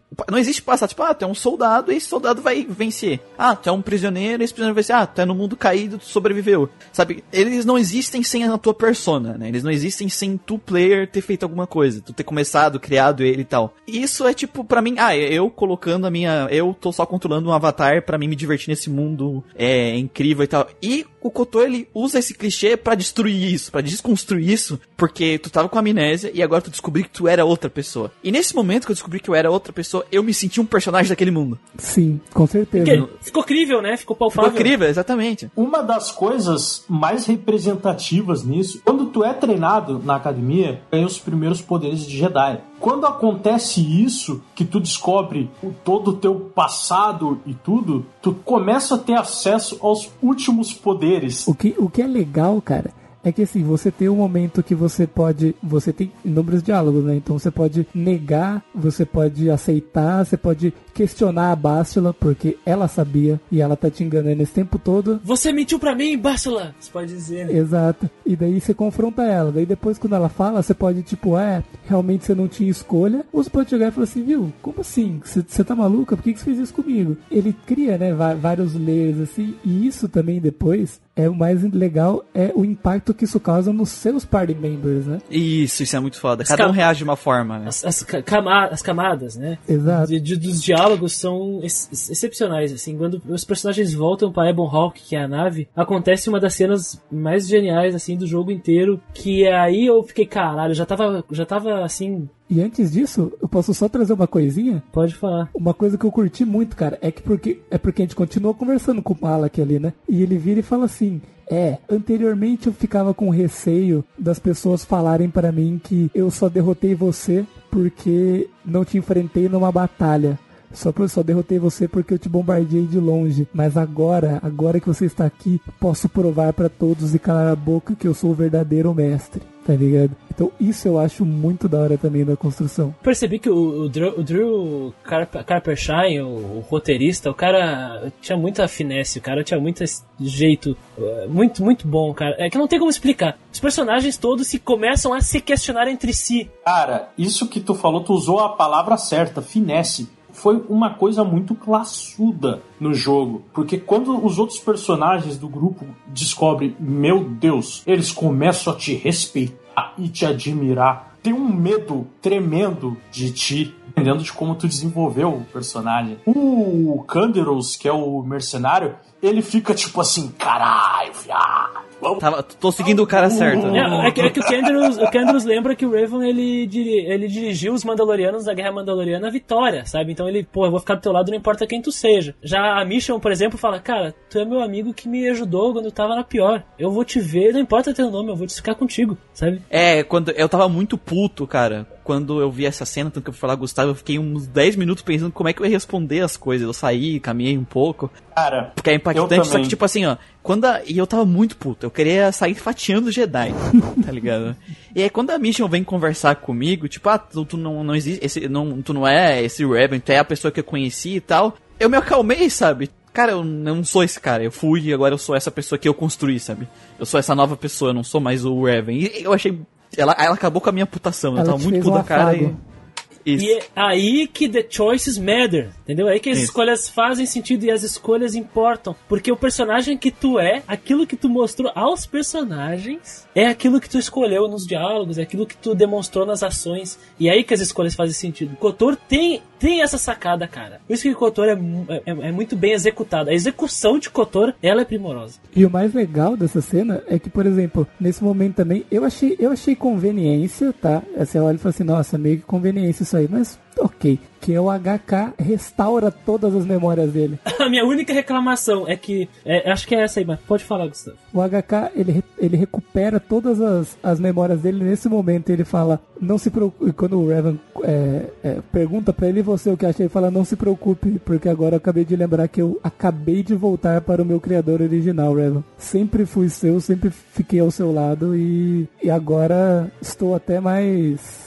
Ele fala, estou até mais motivado, não sei o que, umas coisas assim, sabe? É, o HK, ele achei, achei muito conveniência, assim, mas como ele não é um personagem obrigatório, eu fiquei, tá, tudo E bem. relevante também, né? Eu acho ele legal porque ele é legal, mas ele não é relevante na história. É, os robôs, eles não são tão relevantes na história, assim, eles são maneiros, assim. Um é uma máquina de hackear e outro é uma máquina de, De matar. de bons diálogos e de E matar. de bons diálogos é bom. E o Jolie, né, que, que eu também falei, nossa, e aí, né, o que, que ele vai achar? Eu perguntei pra ele, ele falou, ah, eu já sabia quem que você era. Só queria.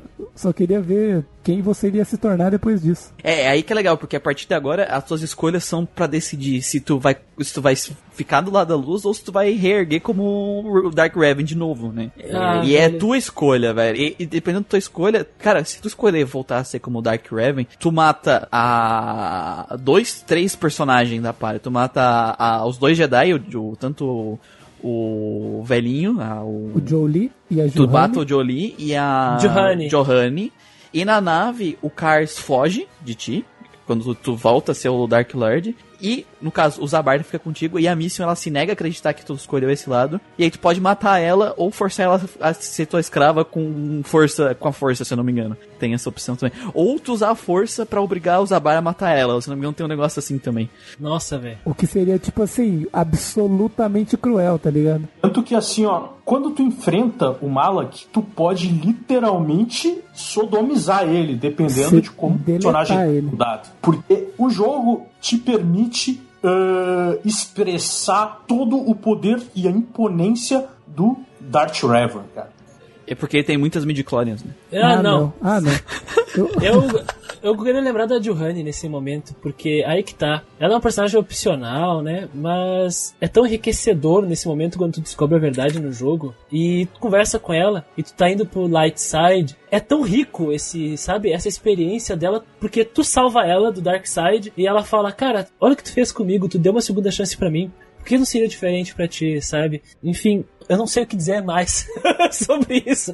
É, Não, é, é mu- muita, é é muita, é muito cuidado e é uma execução muito consciente de cada coisa que foi escrita. Acho que foi revisado um milhão de vezes esse roteiro. É muito, muito bem cuidado mesmo, assim. E a Bastila fica pra trás pra lutar por Raven, ela é convertida pro lado negro e ela que te convida a voltar pro lado negro. né? Exato, é, a gente não mencionou que na, que na luta com o Malak ela para pra segurar ele e fala pros dois ir embora. Aí você fala, não, não posso deixar você. Ela falou, mano, é o mínimo que eu posso fazer depois de ter enganado você todos esses tempos. Vai, vaza, né? E daí ela sofre tortura, fica, sei lá, uma semana sendo torturada. E, e aí que tá a coisa, porque ela fala, né, que nessa tortura o Malak é, libera, né? Deixa ela com raiva, com ódio, e ela sente o poder dentro dela aumentando, né? Uma coisa é que, independente do caminho que tu siga, tu pode terminar com a bástula do teu lado. Tanto do lado negro quanto do lado da luz, né?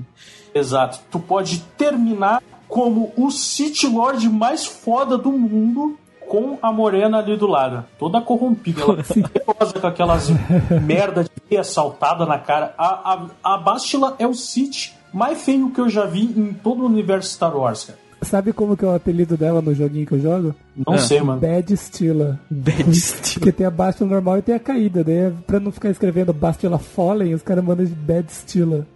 Bad Steel. E o que eu acho, o que eu acho legal desse aí que o Dan Lord falou é que quando você, depois que você enfrenta ela, você tem assim opções e o jogo ele te dá mais do que três opções do tipo, ah, lado do bem, neutro e lado mal. Ele te dá layers dentro do light side e do dark side. Sim. Então você pode desenvolver o romance com ela. Tem a opção que você desenvolve o romance. Tem uma opção de light side que você fala pra ela, tipo, ao invés de você falar que ama ela, que quer ela do seu lado, coisa assim. Você pode falar, não, lembre-se do conselho, lembre-se dos ensinamentos Jedi, sabe? Você tenta trazer ela pra luz, mas lembrando, não, não relacionando com você, assim, efetivamente, sim com coisas boas do lado bom. Isso também tem no Dark Side. Você pode querer convencer ela a se ajoelhar pra você e se tornar a sua aprendiz. I am Lord Raven, bow of me. Ele fala É, assim. exatamente. Você pode tanto fazer ela se, se subjugar a você, ou você pode falar assim: olha, querida, foi mal, vou, vou lhe descer a espada. Tu pode matar ela, né? Às vezes tu não consegue trazer ela pro lado bom e tu vai acabar matando Eu ela. acho que o único jeito de trazer pro lado bom é com amor. Eu acabei desenvolvendo romance com ela, porque eu achei muito bonitinho os diálogos deles, porque a, a Bessa, ela é uma tsundere, né? Tem opções de diálogo que tu pode ficar indicando com ela, ficar pegando no pé dela, e ela É fica sem hora. jeito. E é muito engraçado, é muito Eu engraçado. tirei e aí print eu- até, porque tem umas interações muito boas você ficar pentelhando ela. É tipo, ah, você tá olhando demais pra mim, Bessela. Tem alguma coisa além né, da, da força? Ela falou assim, o que, que é Dumbo? O que, que é isso? Pa- pa- Para com isso. É, sim, tu tem, tu tem essa opção mesmo de ficar. Eu fiquei fazendo isso o tempo inteiro. Eu também. Eu lembro de ela. um negócio que, que a gente fala um negócio pra ela, assim. Aí ela fala assim: Não, a gente tem muito mais. Tem coisas muito mais é, importantes pra discutir sobre é, nossos, nossos sentimentos mútuos, não sei o que, não sei o que, não sei o que, não sei o que. Daí ele vira e fala, mutos? Como assim mutos? Quer dizer então que você sente alguma coisa realmente? Ela, ah, é, não, é maneira de falar, é força de expressão, para de encher meu saco, não sei o que. É, Ela falou assim: ah, não, peraí, sentimentos? Que, não, meus sentimentos? Não, não, não, nossa ligação. Exato. Ah, cara, a Bessula é uma boa personagem. Seria massa se tivesse como ficar com a Mission também, cara, porque a Mission é massa. Sim, também. e também seria massa Mas se tivesse dá, como né? ficar com a, com a instrutora do, do lá também. Mas Putz, não dá. a instrutora do Sif, Deus do céu, eu salvei ela. eu Mano, salvei ela. assim, Eu tu ficar com a Mission, cara, é um bagulho muito errado. Ela tem 14 anos, velho. Ah, aquilo não tem 14 anos. Ah, né? mas e, e qual que é a lei dos Twi'lek? É isso que você tem que ver. Zoeira, galera. Cara, não interessa, velho. Ela é Twi'lek, tem a lei dos Twi'lek. Tu é humano, cara. Tu é humano, então pra ti é a lei dos humanos, cara. Mas quanto que Olha vive aqui, o. Twi'lek? Se o Twi'lek Não- viver 20 anos, tá, tá bom. Eu não, não, não me faça abrir a Constituição do Brasil aqui e ver a idade mínima do consentimento. Vai quebrar a cara aí, ó. Parou, parou. Meu Deus, olha onde- pra onde o assunto foi, velho. Quando a gente encontra a Bastila, que a gente tem dois encontros com ela, né? Depois que ela cai. Quando você encontra ela a primeira vez no templo lá, ela vem, ela se mostra, né? Ela fala pra você. Primeiro ela tá nem aí pra você, ela fala: Não, agora eu sou do Lord Malak, vou te matar. Vou te mostrar, eu vou te matar pra mostrar pra ele que eu sou digna dos ensinamentos dele. A gente até fala, cara, ele nunca vai te deixar você ficar tão poderosa assim. Aí ele vai te matar depois. Ele vai né? te matar depois. E ela, tipo, não, porque a ordem dos Siths é isso, se eu ficar mais poderosa, eu tenho o direito de tentar matar ele, não sei o que, não sei o que. Aí a Johanne vira pra ela e fala, a gente tenta ficar convencendo ela, né? Aí a Johanne vira pra ela e fala assim, Bastila, é, é claro que você ainda tem, que você ainda tem jeito de voltar. Eu também já caí pro lado negro e voltei, sabe? Aí a Bastila, tipo, isso é legal, sabe, da Johanne tá ali pra ter essa interação, né? E a Bastila Sim. vira pra ela e fala assim: É, você caiu, mas você voltou correndo porque você é fraca, você teve medo do que você viu. Sim. Cagou na cara Sim. Verdade, mano. Eu tentei converter o Malak até o final, cara, porque, porra, se, eu- se, eu- se, eu- se eu conseguir com a Bastila, eu podia conseguir com ele, eu pensei, sabe? E sabe o que é legal, cara? Que, por exemplo, lembra que o Dan Zord falou que dependendo das suas, dos seus diálogos, você ganha Dark ou ou, ou Dark Side ou Light Side? Pô, se você vira pro, pro Darth Malak, fala um negócio pra ele, tenta converter ele, não dá certo, tem outra tenta, tentativa de conversão e a, e a, e a de- opção de baixo é bom, então morra. Se você tenta bom, então morra, você ganha Dark Side, cara. Porque assim, você não tentou converter ele, você já foi pra tentar matar. E daí eu ganhei um Dark Sidezinho nessa hora. Eu falei, caralho, vou voltar. É, caso os ouvintes não, não tenham jogado, a batalha final contra o Malak é num salão enorme, onde tem vários. É, é X1, um contra um. Existem vários Jedi presos em tipo umas câmaras, né? Umas cápsulas. E o Malak vai lá e absorve a energia do cara e o cara vira um feto, vira um Ele, coisa ele escrota. seca, né? Ele seca e fica em posição fetal, assim. Ele res- resseca o cara. E só destrói esse. Essas cápsulas com o poder da força. Então só três habilidades de força podem destruir eles. O Destroy Droid, o, a família dele, né? Destroy Droid e suas evoluções, o Stasis, sua evolução, e o Drain Life e suas evoluções. O meu personagem não tinha nenhum dos três. É que Drain Life é do Sif, né? Mas as outras duas podem ser pegos pelo Light Side. Sim, o Drain Life é exclusivo de Sith, o resto são do Light Side. E só que eu não tinha nenhum desses três, então eu não tinha como fazer isso. Então o que, que me restou? Bater no Malak 15 vezes. E aí eu percebi que a minha estratégia funcionava, porque eu injetei todas lá as, das injeção lá de, de, de buff, de adrenalina, e fui pra cima do cara. Usei aquele pro- Force Protection, sabe, aquelas coisas, e fui pra cima. Eu dei Master Critical Strike e só. Só isso que eu fiz. Só esse movimento que eu fiz e venci o Malak assim. Acabou. É, eu fui mais difícil, porque não, eu não, não tinha essa skill forte, eu tinha nem a primeira, eu acho que eu tinha só a primeira do, do strike. E eu fui no, nas duas espadas e tal, e é bem ruim lutar com ele com duas espadas, porque tu fica mais vulnerável, E aí eu me fudi bastante. O que me recompensou no, no jogo inteiro, me fudeu no final. Tem uma das skills que quando tu usa usando aquelas vibroblade dupla, ou sabre duplo, que que que vai acontecer? Tu usa o power, eu acho que é power, não sei, que tu vai dar dois hits usando aquele sabre duplo, sabe? É uma coisa que fica bem forte também, sabe? Mas o, cara, o mais forte é assim, ó, tu faz porradeiro, tanquezão, espada de uma mão, tá ligado? Habilidades de força, assim, de proteção, cara. Tu vai ficar tal, tu fica imorrível. Outra coisa que também fica bem forte, assim, ó, tem uma build que eu fiz uma vez, que assim, ó, é full dark side. E aí eu nem upei a coisa de curar. sabe? Era Drain Life. O meu Treat Injury era tão alto que era assim, ó, cara. Nossa, velho. O, o meu Drain Life era muito monstro. Eu perdi a vida, beleza, mas eu tinha um dano tão absurdo com tudo, eu nem usava o sabre. Eu era full mage, assim, eu era o Palpatine praticamente. Sério Yoda ermitão. Tu Torrente- ejetou o Malak pela janela. Torrente perguntou se tem skill de injetar o Samuel ou o Jackson pela janela. Bom, tem uma habilidade da força que tu empurra bem longe dos teus oponentes. É, e tem é. a versão completa dela, mais, mais final, que tu faz isso em área. Primeiro é um Force Push, que você dá uma empurradinha. Depois vai vir o Force Whirlwind, que é tipo um furacãozinho, que você fica levitando o cara no ar assim, e ele fica tipo. É muito bom porque o cara fica disabled, ele fica, ele fica fora do combate, flutuando na tua frente e tu fala bum bum, bum bate nele até ele morrer. E, então, e ele não toma hit normal, quando ele tá assim, ele só toma crítico. E, É, mas eu uso o Critical Strike, meu amigo. É, sim, mas bater normal já vale. E assim, quando você usa esse Whirlwind, a galera que tá em volta dele tem que fazer saving throw pra não sair voando. Bom, então, pra terminar o podcast, com que musiquinha zoada a gente vai terminar hoje, gente? A música a, não é zoada, eu ia falar a música da cantina, mas não é zoada. Tem que Pô, a música da cantina é massa. É legal. Não teve meme, acho que nesse. É. Tem, tem música de pedófilo? Não sei. Não! Por favor, não! Tem que ser, tem que ser pedófilo essa. Não, parou. Não, isso, é, isso é sério, isso é ruim, isso é feio. É, cara, esse não é um tipo de coisa que se faz piada aqui, não, cara. É vocês que estão fazendo, cara, não sou eu. Eu tô, eu tô. Mas o que é isso? Mas o que é Você isso? tá rosário. Mas o que é isso? Desistri.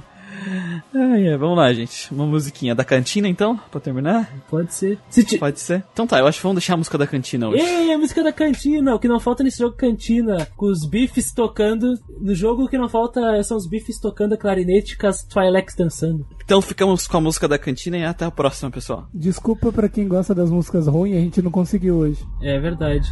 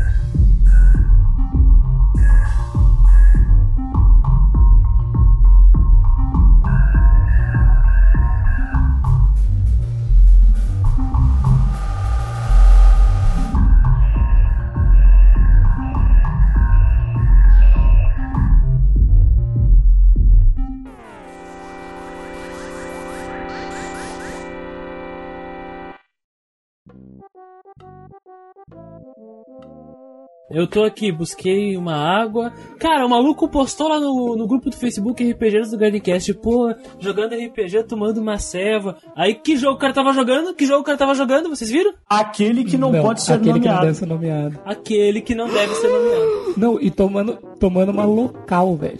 Local. Local é a cerveja do, do rolê que eu vou que custa R$6,50. O Christian pegou uma água chamada coruja, né, Christian? Pior que terminou aqui do, do mercado perto, eu peguei outra, essa aqui se chama Eu- Tupiniquim, mas eu tenho um copo d'água também aqui. Eu não tomo Eu sei- cerveja, eu não gosto de cerveja, mas só pelo nome eu imagino que deve ser uma merda aquela lá. Cara, local. Local? Ela é assim, o tier dela é, é baixo. O tier dela é de glacial, Bavária. Tier. Cara, Tá eu nunca, to, eu nunca tomei uma coisa pior que aquela Antártica zero grau. Glacial Tire. Aí sim, Sub-Zero? Sub-zero. E, nossa, tem gosto de mijo aquilo. E, e não que eu tenha bebido mijo, né, gente? Que isso. Um amigo meu fala que Sub-Zero dá caganeira nele no dia seguinte. Pra quem está na live, as gravações do Grandcast tendem a durar de entre 3 e 5 horas, então a gente vai ficar aqui bastante tempo. Apertem os cintos, crianças. Apertem os cintos, pegam bastante água, peguem as fraldas pra poder ficar o tempo Eu inteiro. tô de fralda já. né? Terá pausas rápidas, mas Isso. elas não são. Fralda é, geriátrica faz parte do. Como é que é? Do. do Kit básico do, do do é. A, a gente, a gente tem um cara. Tem pessoas que recebem vale transporte, a gente recebe o vale de, da, da fralda geriátrica uma vez por mês pra gravar o podcast. O Muriel envia pra gente. A, a primeira propaganda do podcast que a gente vai fazer vai ser de alguma empresa que vai começar a doar as fraldas pra gente. Sabe que eu, pessoalmente, eu tenho uma história que, tipo assim, uma vez a minha irmã apareceu com um namorado. E eu, eu caralho, mano, é o protagonista do Cotor. O que, que aconteceu aí? Que eu não Não, tipo, tem, assim, ó, tem uns três preset que tu não pode modificar nada de face masculina pro Cotor, tá ligado? Uma vez a minha irmã apareceu com um namorado que era a cara de um deles, tá ligado? E, tipo assim, caralho, mano. Aí chega o Jolie. E, e às vezes você vem falar com ele e fala, cara, você, você se juntou na party, mas você não falou nada sobre você ainda, nem sei por que que você tá aqui. Ele fala assim, não, eu sou velho, eu tenho o direito de ser misterioso, me deixa, você não pode falar o Eu contrário. terminei o jogo sem ver a história dele, cara, porque ele só me, me gambelava ali, não me contava nada e ficava me enrolando. Ele, ah, você me lembra, você me lembra muito um, um cara que eu conheci, um Jedi chamado Tal. Ah, é? Como que ele é? Ah, ele era uma figura, não sei o que. Ele matou tal pessoa. Você fala assim, caralho, nossa, mas eles tiveram uma luta é, de sabres, assim, uma luta foda. Ele falou, não. Então, ele foi capturado na nave, e daí eles estavam lá e tal, e na hora que ele tentou fugir, ele tentou fugir por não sei aonde lá, acabou que ele ficou preso na turbina, não sei o que, explodiu, morreu. Só que ele destruiu a nave, todo mundo começou a morrer, foi uma maravilha.